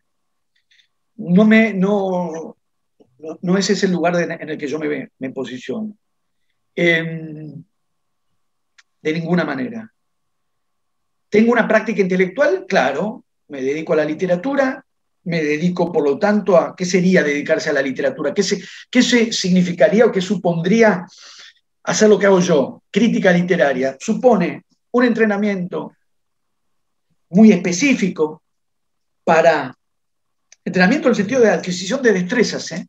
para analizar narraciones, discursos, sentidos, con todo lo que eso implica. Pues parece que estoy minimizando, no estoy minimizando porque la posibilidad a partir de la literatura de analizar, lo decíamos hace un rato también, regímenes de discurso, regímenes de sentido. Cuando me planteaban por, mis propios textos, yo decía, no, no considero estar escribiendo sobre el tema dictadura, no escribo temáticamente, sí tiendo a percibir o creo detectar algunos órdenes de sentido y trato de contrarrestar o de interceptar o de desestabilizar ciertos órdenes de sentido con otros órdenes de sentido. Yo diría, mi formación en la literatura y en la crítica literaria tiene que ver con eso. Poder analizar y producir narraciones en el sentido más fuerte de la expresión, ¿no? Eh, máquinas de sentido. Son máquinas de sentido. Eh, con todo lo que eso implica para la ideología y por lo tanto para la política y por lo tanto para la significación y por lo tanto para la manera de pensar el mundo y, por lo tanto para la propia existencia social. Eh, esas máquinas de sentido también tienen formas de contrarrestarse. También hay formas de boicotear ciertas máquinas de sentido o de revertirlas con otras máquinas de sentido. En, esa lucha me, me, posiciono a través de la literatura. Cuando escribo, y cuando, eh, cuando escribo ficción y cuando escribo crítica literaria también y cuando escribo ensayos también. En ese sentido me doy cuenta que es de, de lo que yo me corro por convicción, es de, la, de quien se erige, y la palabra es esa, quien se erige en una especie de pedestal que lo valida como intelectual para, lo digo resumidamente, levantar el dedo. El intelectual que levanta el dedo. Es eso lo que, lo que, lo que evito muy cuidadosamente. Eh, intervenir, sí, debatir, sí, discutir, sí, con vehemencia, llegado el caso, sí, con pasión, sí, porque todos estos temas me apasionan muchísimo, pero la figura del intelectual universal, insisto, que se sube al, pedestal y levanta el dedo, este, no, no, no, no voy a ir a parar ese lugar. Ahora, este fue el preámbulo de mi propia incomodidad. Intelectuales que intervienen, discuten, aportan, claro, sí. Eh, ya que hablamos, apareció mucho contorno en nuestra conversación, digo los nombres de contorno. Eh, no todos, pero apareció Sebrelli, dijimos Sebrelli, que ya vemos dónde ha ido a parar, dijimos Citric, dijimos David Viñas, agregamos a Ismael, no dijimos León Rosichner. Porque es alguien que me parece clave también. Es años. Y la manera, volviendo a la escena del final de la dictadura, restablecimiento de la democracia, que es además el momento en que en mi vida personal yo empiezo a leer no solamente mi relación con la literatura, sino a leer también ensayo, política. La manera en que Rosisner pensó la lucha armada, la dictadura y la democracia me parece que marca una alternativa muy interesante. Digamos, tendríamos como, ya que hablamos de revistas y un poco entramos en añoranza, muy a mi pesar, pero yo también. Uy, las viejas revistas con los grandes grupos. Sí, entonces, fíjense que de hecho lo hemos armado, por lo menos dos de ellos. Eh, Viñas, Rosichner, Mazota. Después dijimos, punto, yo dije punto de vista, Beatriz Arlo, Terán, Altamirano, Hilda Sábato, eh, Besetti, Gorelic. Y tenemos perspectivas muy distintas de quienes eh, sostuvieron una perspectiva de izquierda radicalizada, quienes la revisaron. Yo de todos aprendí muchísimo, de todos aprendí muchísimo. Ahora, me agregaría Eduardo Gruner, que muy generosamente escribió, ustedes generosamente mencionaron los ensayos que yo publiqué bajo el título 1917, Gruner escribió el pro para mí. Satisfacción incalculable, escribió el prólogo de ese libro y, me parece que en este eh, mapa de intelectuales que hemos, que hemos propuesto, que han pasado por la izquierda o han permanecido o, se han posicionado en la izquierda de maneras muy diferentes y han revisado sus trayectorias de una manera o de otra, ¿no? Hicimos una lista considerable, ¿no? Por, tan, por tantiero, mencionamos también, agregaría enfáticamente a Eduardo Gruner. Buenísimo. Eh, te agradezco, Martín, porque no solo diste una respuesta muy interesante, sino que me llama la atención, eh, como decir, las ganas, la, vehemencia, que, ya que usaste esa palabra que, tenés para contestarme, me, me, interesa mucho. Bueno, es parte, me imagino, del entrenamiento de ser docente universitario, pero se te nota, se te nota muy, muy preparado, parece guionado incluso. Eh, me pareció muy interesante la, respuesta, sobre todo porque nosotros, bueno, eh, si ven nuestro formato, digamos, de, programa, nosotros solemos hacer una lista de los autores nombrados y los libros nombrados sobre todo, porque bueno, este programa tiene la intención de promover la lectura, promover el estudio, así que me parece muy interesante todos sus nombres, eh, estoy muy, muy de acuerdo, me parecen muy reivindicables muchos de ellos. Y con esto me quiero meter en el, último, la última parte de, las preguntas que yo quería hacerte, que es, son la relación entre la literatura y la filosofía, un tema que tocamos también en este programa, lo charlamos eh, con otros escritores también. Y bueno, vos mencionás en algunas ocasiones tu influencia de la escuela de Frankfurt, bueno, obviamente Foucault apareció, apareció el nombre de Sartre, y también vos hablabas en una entrevista que había escuchado que eh, no, tus tus novelas, digamos, no, o tus, producciones literarias no tienen la intención de, decir, eh, bueno, voy a expresar lo que yo pienso, eh, voy a bajar una idea, digamos, una tesis para que, bueno, la gente lo lea y diga, ah, bueno, es esto, sino que vos tratás de ponerte más en un lugar de una narración eh, y justamente tratando de, evitar ¿no? tu, personalidad, tus, intereses, lo nombraba, me acuerdo cuando charlaba sobre tu novela que trata sobre una red de abusadores infantiles, y decía, bueno, eh, yo no quiero bajar línea, decir, eh, estos son todos unos aberrantes, sino tratar de separarte, y bueno, eso también es una forma de, de, escribir, ¿no? Que me parece muy interesante. Sin embargo, me parece que sigue habiendo aún así una relación entre la literatura y la filosofía. Me parece que eh, por más que no sean explícitas, hay implícitas tesis eh, filosóficas, de hecho, la, misma, la misma metodología literaria puede ser interpretada también ¿no? como una, tesis filosófica. Eh, me gustaría que, nos charles un poco sobre esta relación de, filosofía y literatura, cómo la ves vos, cómo ves la, la, filosofía implícita, digamos, en la literatura y qué autores o qué escuelas, qué movimientos, obviamente ya eh, nombramos a Foucault, Frankfurt, etcétera, eh, sentís que te influyen a la hora de pensar la literatura y cómo encarar también una producción literaria, no solo en el momento, no solo en, los temas, sino en cómo, cómo tratarlos justamente? Uy, varias cosas. Me concentro en tres. Una, no sé si lo mencionamos, creo que sí, y si no lo decimos ahora otra vez. Eh, yo estoy en dos cátedras de teoría literaria en la carrera de letras, en una de las cuales empecé a dar clase ustedes habrían nacido en 1990. Ese es el año en que yo, la puta que los parió, ese es el año en que yo entro a, lo que era la cátedra de Josefina Ludmer, que estaba todavía dando clases acá en Teoría Literaria 2. La teoría literaria tiene, digamos, algunas vertientes que, diríamos, son propiamente literarias, teorías de la literatura, eh, como la de los formalistas rusos, por ir al caso paradigmático, pero muchas veces en realidad trabajamos en, movimiento respecto a saberes de la filosofía.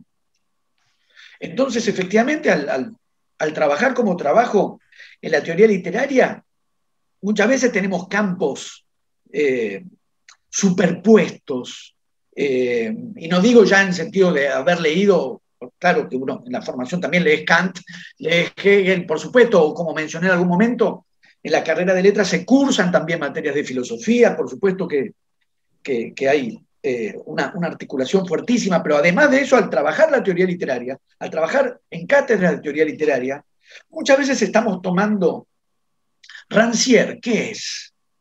¿Dónde, a, qué, ¿A qué disciplina, en qué, qué campo lo ubicamos? Allá Rancière, incluso Agamben.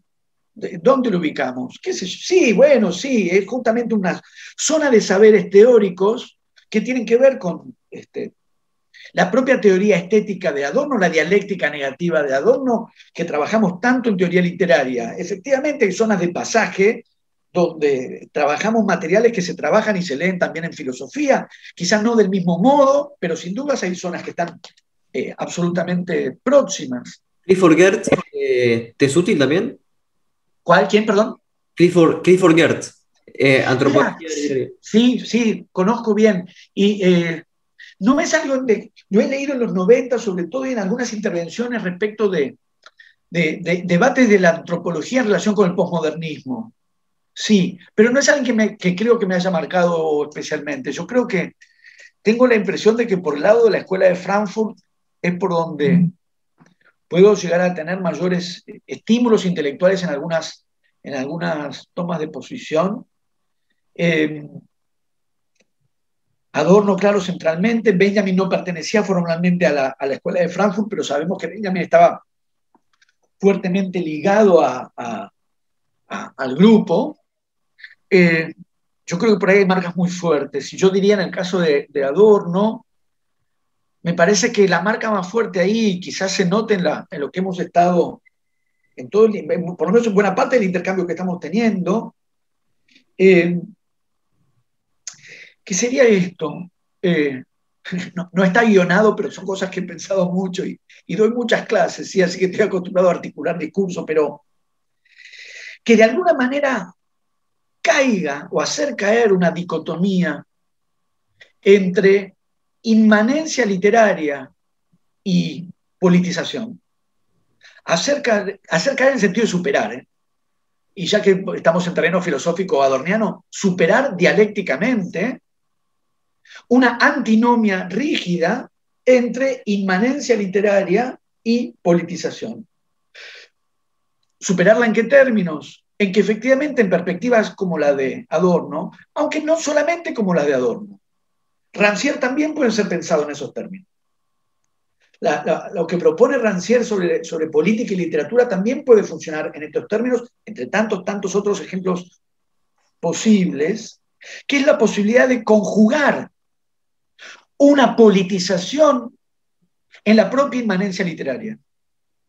Es decir, en lugar, insisto, de plantear una dicotomía excluyente entre autonomía literaria o función política, que sería la dicotomía sartreana.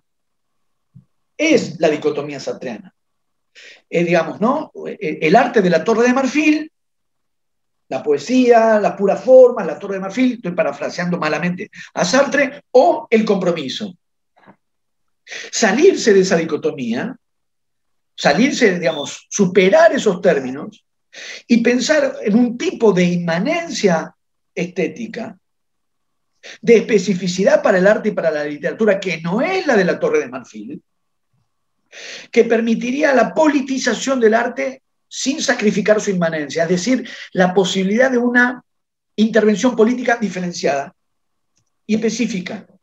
Cuando yo decía, escribo, me parece que lo que escribo es una manera de interferir desde la literatura en ciertas cristalizaciones de sentido, podría de alguna manera responder a esta especie de horizonte teórico frankfurtiano, que es desde la especificidad literaria, es decir, en la medida en que la literatura pueda apoyarse en una forma propia de narrar y de relacionarse con, con las palabras, es decir, de producir sentido, interpelar desde ahí los sentidos políticos establecidos, los sentidos políticos cristalizados. En ese sentido, uno estaría sosteniendo al mismo tiempo la especificidad del campo y su posibilidad de una intervención política.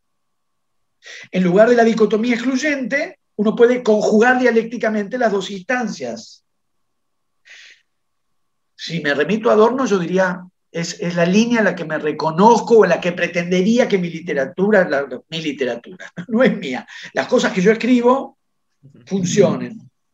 Lo cual nos lleva al tercer punto de lo que vos planteabas, que es, eh, efectivamente no pienso en la literatura, no me interesa como lector ante todo, esa literatura de lo explícito, lo que para resumirse daba en llamarse la literatura de mensaje. ¿Qué entra en relación con esa función del intelectual profeta, del intelectual sabio, del intelectual... Eh, hay un libro de, de Said llamado Representaciones del Intelectual, es un buen despliegue, digamos, de estas distintas formas de, asumir esa, condición que es la que yo tengo. Eh,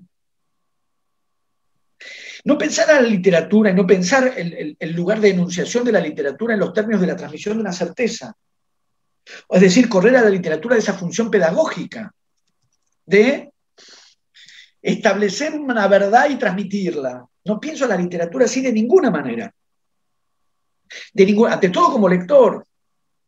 Entonces, esa función pedagógica de lo que daba en llamarse literatura de mensaje, no es así como yo pienso en la literatura. Por ejemplo, la novela que, a la que vos hacías referencia, eh, Fuera de lugar, relacionada con la pedofilia, ¿qué sentido tendría que yo tome posición explícita? Estoy en contra. Es una novela que tendría un renglón. Estoy en contra. Incluso si tengo que desarrollar, sí, bueno, ¿cómo lo desarrollaría? Como, una arenga, con una arenga previsible en realidad, en última instancia previsible de por qué estoy en contra de que agarren nenitos, los denuden y le saquen fotos. Estoy en contra de que le hagan eso a los chicos. Escribir una novela para concientizar, no es esa la función que yo le, desde donde yo pienso en la literatura.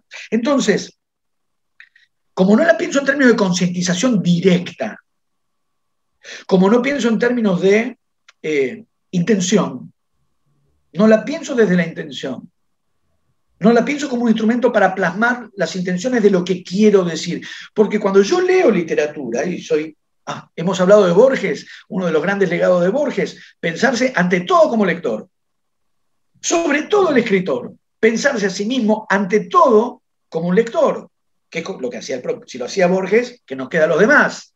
Él, que era el escritor, se definía ante todo como un lector, que nos queda a los demás.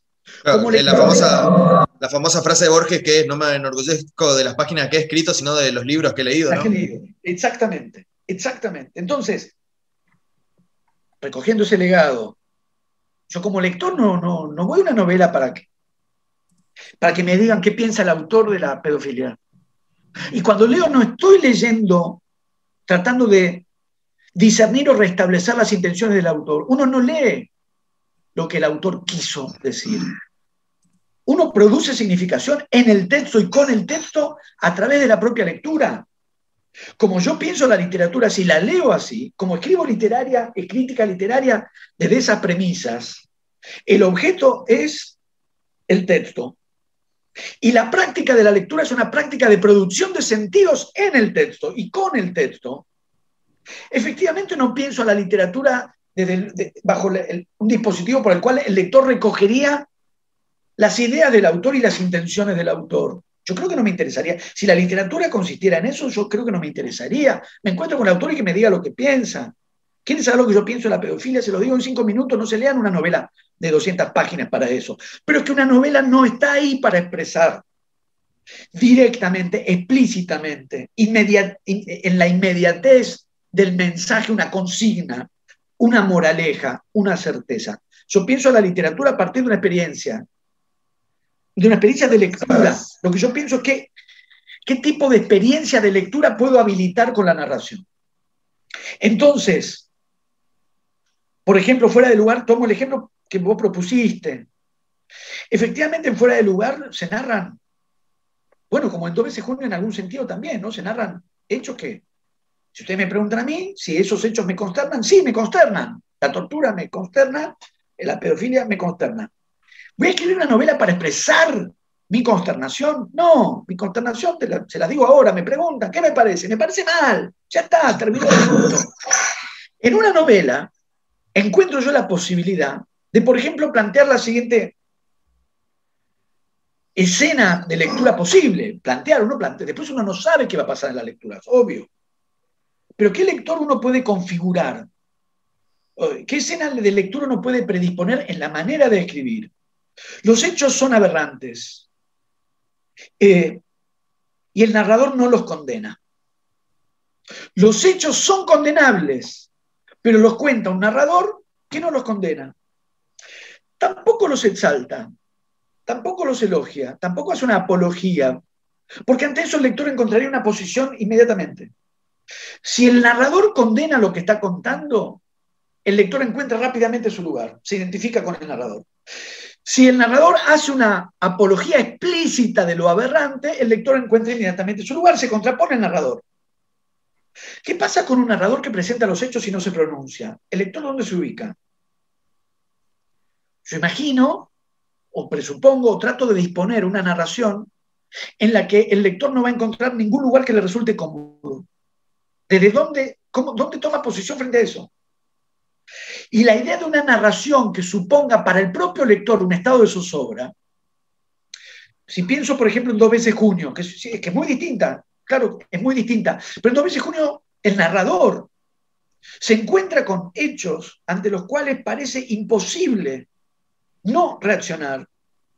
Yo mismo, yo reaccionaría, ustedes probablemente también.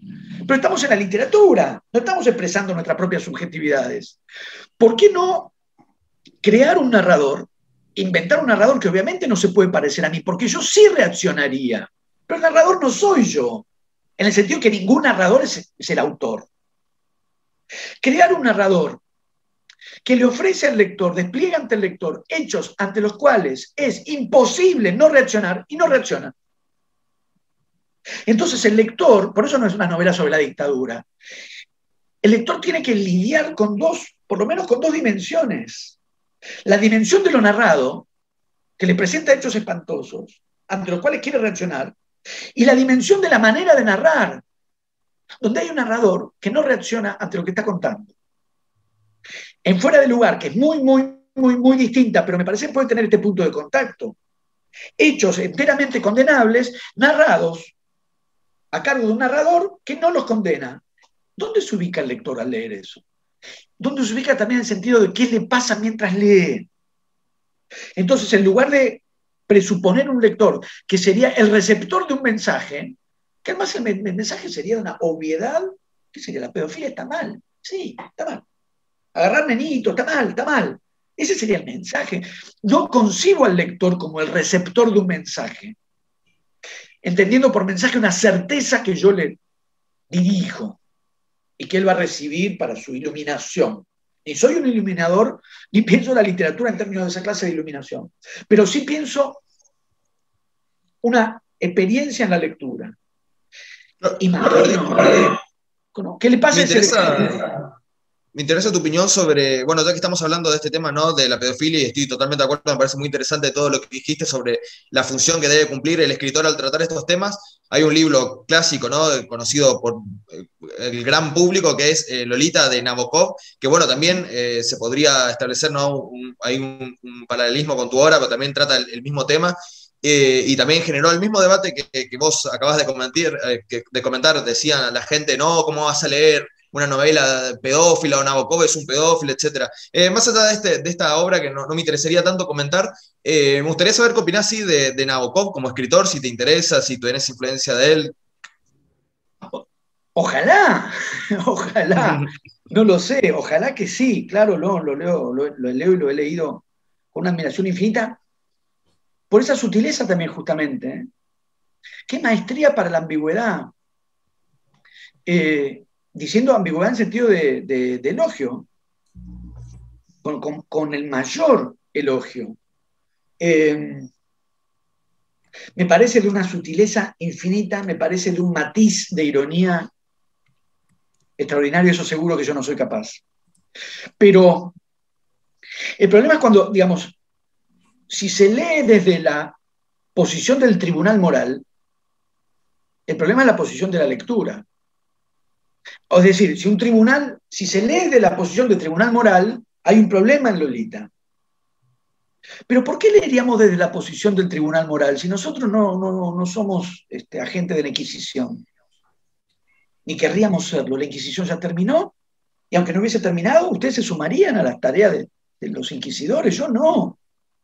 Ahora, mucha gente, justamente en este momento histórico con lo que se llama corrección política, etcétera, parece que sí, hay mucha gente que, se está subiendo. Bueno, eh, por ejemplo, cuando charlamos con Marcelo Birmagen, había una novela especial que yo la había leído y que quería charlarla con él, y él, nos pidió y dijo, bueno, de esta novela es preferentemente no hablemos porque, bueno, con, todo lo que está pasando ahora, era una novela que, eh, bueno, me va a perdonar Bill Maher, pero la, quiero comentar, la, tengo acá. Eh, es una novela que se llama Eso No, que trata sobre... es muy interesante la temática.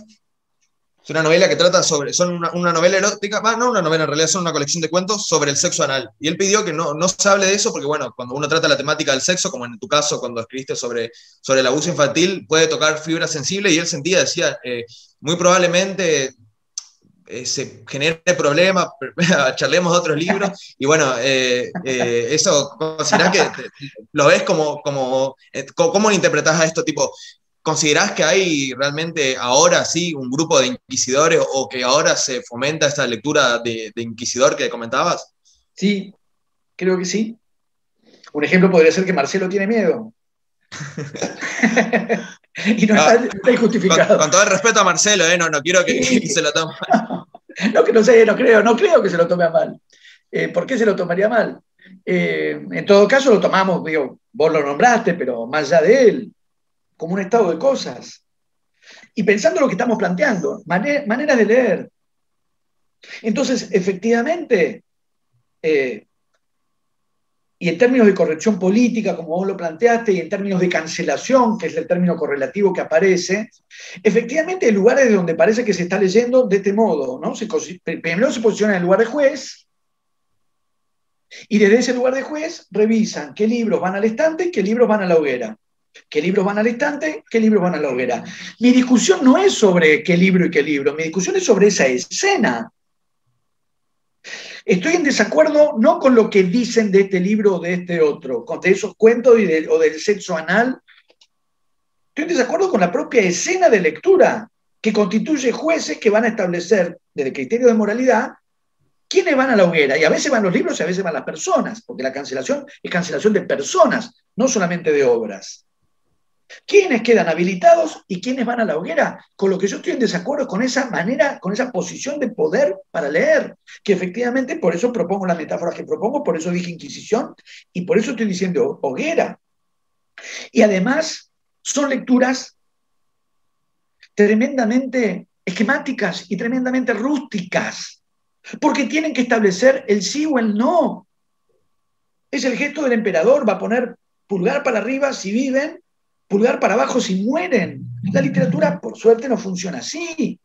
Si la literatura tuviese esa univocidad, si la literatura respondiera a la, variable dual de por sí o por no, de aprobación o de condena, yo me dedicaría a otra cosa. Y en el mundo político, Martín, porque justamente hablando de la, nota que te hizo este, Matías, y con esto me, gustaría cerrar, eh, yo entendía a lo que te referiste, pero me gustaría que lo aclares porque puede ser un poco confuso, eh, que dijiste los, eh, ¿cómo era? Los antiperonistas son mis enemigos, los, enemigos del peronismo son mis enemigos. Me gustaría conocer la matriz discursiva en la que esto está construido. Yo calculo que debe ser por cómo se está dando el debate sobre el peronismo en, la actualidad, pero eh, no sé cómo, qué bien qué es lo que quisiste decir ahí. Esto, no sé si.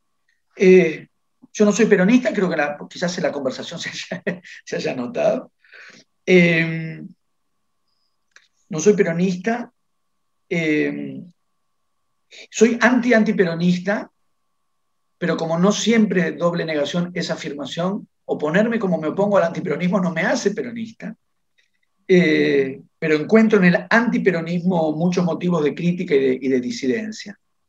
No comparto el proyecto político del peronismo, no comparto la concepción de comunidad del peronismo, no comparto la relación que establece el peronismo con el nacionalismo y con las identidades nacionales. Yo creo que de casi todo lo que dijimos en esta conversación se puede, están los argumentos, digamos, que me apartan de algo que de todas maneras estamos simplificando, ¿no? Porque ya sabemos, peronismo, ¿qué sé yo? El peronismo, ¿cuál? ¿Cuál de todos? ¿Cuál de tantos?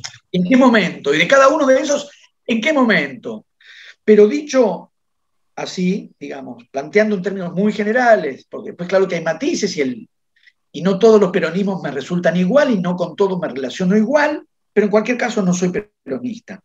Ahora bien. Martín, digo, ¿cuál es el antiperonismo? Porque una cosa es Martínez Estrada y otro es eh, alguna Iglesias. ¿Y otro es? Fernando Iglesias, dije como, como ejemplo. ¡Qué decalaje! No, claro, sí, sí, sí. Como todo tiene, todo tiene grados, ¿no? Por supuesto, pero mira, decís Martínez Estrada, y acá tengo una, no sé, ahí no se llega a ver porque ahí está Martínez Estrada. Ah, en, cambio, No en, cambio, no tengo a mano ninguna imagen de Fernando Iglesias. Em, por supuesto que entre el antiperonismo de Martínez Estrada y el antiperonismo de Fernando Iglesias hay un, abismo de, talento y de inteligencia de Martínez Estrada en vertical.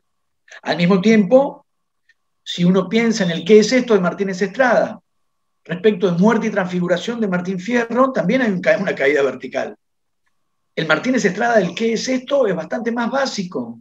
Y hasta uno podría decir, no, hasta uno podría decir, ¿cómo el que escribió Muerte y transfiguración de Martín Fierro, incluso radiografía de la Pampa, escribe el que es esto, o sea, es un momento, me parece que es su momento más débil, y es un momento más débil probablemente por el antiperonismo, que de hecho cuando él mismo empieza a discutir esa dictadura que dio llamarse Revolución Libertadora, empieza a cambiar su, no a cambiar, pero adopta otro tipo de posiciones respecto al peronismo, antiperonismo, lo cual termina enojando a Borges, que lo da por peronista, a este gran antiperonista, que fue una especie de pugna de, antiperonismos. Ahora, no siendo yo peronista, porque no lo soy, lo fui, lo fui, lo fui, pero ya no soy. Eh, las confrontaciones del peronismo, las antinomias del peronismo me seducen no la posición desde la cual el, propio peronismo libra esas confrontaciones, y no las resoluciones que da esas confrontaciones, pero las antinomias, en las antinomias me reconozco. A eso me refería con, no que todo antiperonista sea mi enemigo, no es esa la formulación, es las antinomias que el peronismo define, en las antinomias me reconozco como si dijéramos adornianamente, no lo sé, por la negativa, en los aspectos de la negativa. Suscribo a aquello a lo que se opone. Si lo queremos traspasar una formulación por la positiva, esto es un proyecto político, ya no estoy de acuerdo. Entonces es que no los voto. Pero las instancias de negatividad, negatividad en el sentido de la confrontación de aquello a lo que se opone, esos momentos de oposición ahí sí me reconozco. En ese sentido lo que dije es, comparto enemigos. No que los que se oponen al, peronismo son mis enemigos. No es eso lo que yo dije. Es esto, comparto enemigos. En ese sentido dije, los que son sus enemigos resulta que son también míos. Lo que no me lleva a una posición peronista, pero sus antinomias. Me identifico con sus antinomias.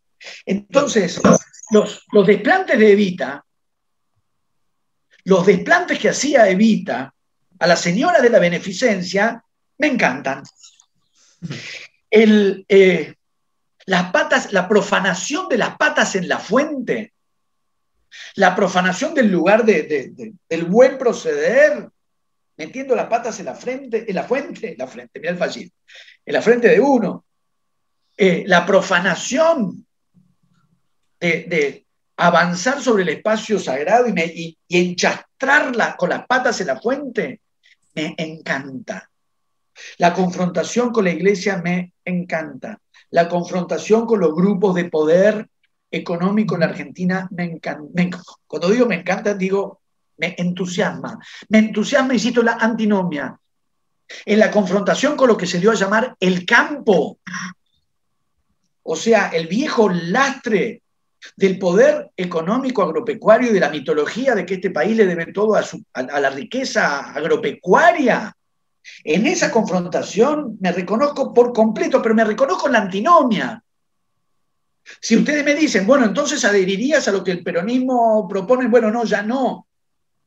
Pero... Martín, justo ahí para, hacer foco en eso, eh, recuerdo que en esta nota que, comentó Facundo, yo le había comentado antes, eh, decías que estabas leyendo ayer fue San Perón de Taborda. Yo eh, leí esa entrevista, esta, esa nota de página 12 y me fui y me compré el libro, lo leí eh, creo que tiene cosas bastante interesantes, varias anécdotas ahí históricas que, no recordaba, todo lo de Perón con la bomba atómica, la energía nuclear, eso está, está interesante. Eh, pero eh, me gustaría saber si recomendarías algún libro de crítica del peronismo que hayas encontrado interesante o que te haya entusiasmado. Por ejemplo, yo en, mi caso recomendaría, por ejemplo, la obra de Marina Cava, Los Peron Leaks, que es un estudio de, los archivos secretos. Marina estuvo en el programa, recomiendo mucho esa entrevista. También, bueno, me gusta los deseos imaginarios del peronismo de Sebrelli, me parece otro libro interesante que, te critica al peronismo con, fundamentos, con, cuestiones eh, históricas también que se suelen olvidar. Eh, bueno, también se podría nombrar algunos otros libros, pero ¿encontrás algún libro o un autor que, que critica el, peronismo con el que eh, estés de acuerdo o que lo reconozcas interesante o valioso? Bueno, nombraste Martínez Estrada, ¿qué es esto? No, no, es que tenías una opinión muy positiva, pero algún otro libro que, que encuentres sí más interesante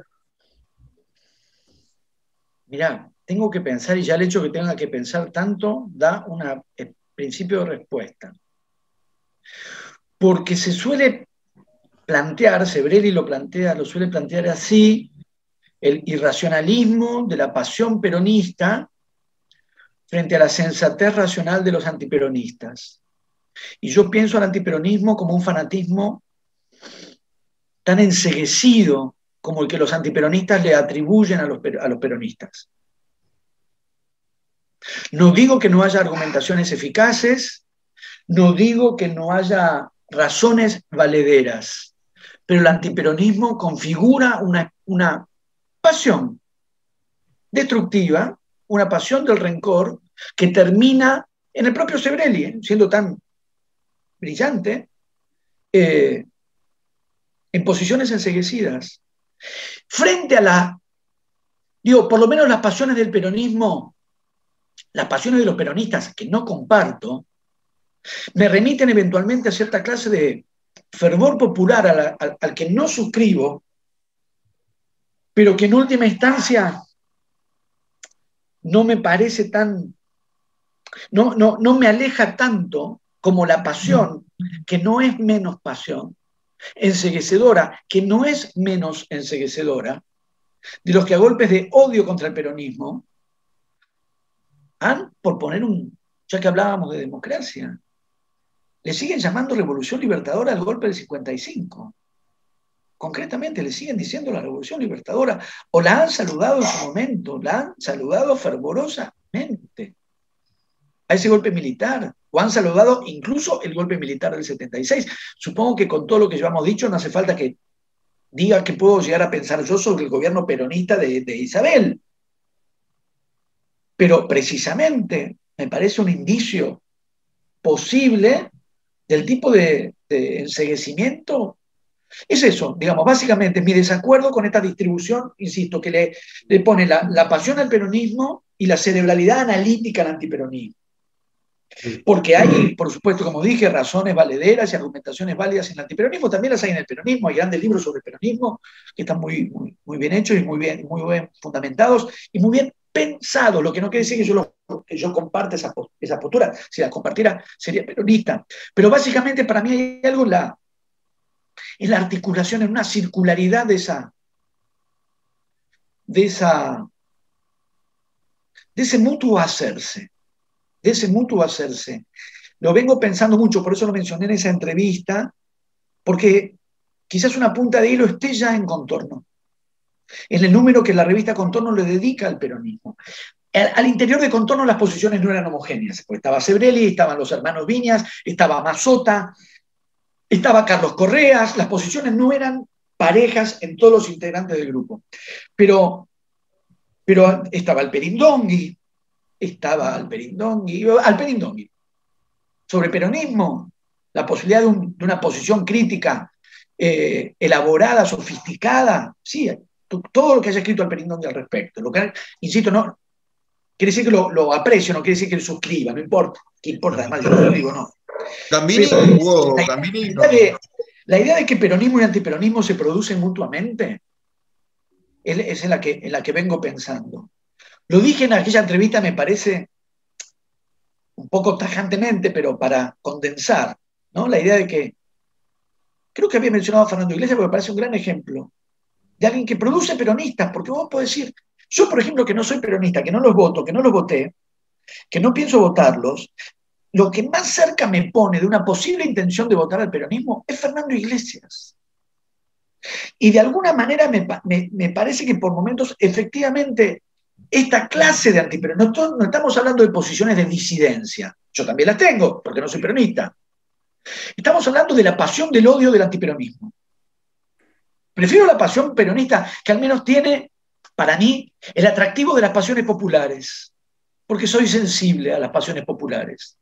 Sí, se, nota ahí por la bandera de Boca en el fondo, ¿no? Debe ser eso. Debe ser eso. Debe ser Boca que me tira por ahí.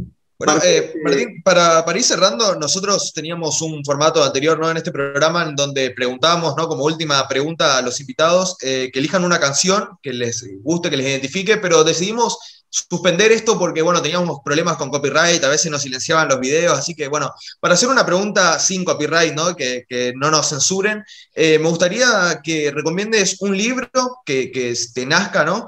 Que considerás que los oyentes deberían leer y bueno, también te propongo eh, que si no lo leímos, ¿no? el libro que, menciones, en algún futuro diálogo que espero que se dé, que se dé en persona o si no en formato Zoom, no importa, porque quedaron muchos temas para tocar, principalmente el psicoanálisis, que me gustaría que discutamos, y otros libros tuyos también que, quedaron afuera de, la charla, me gustaría que, toquemos.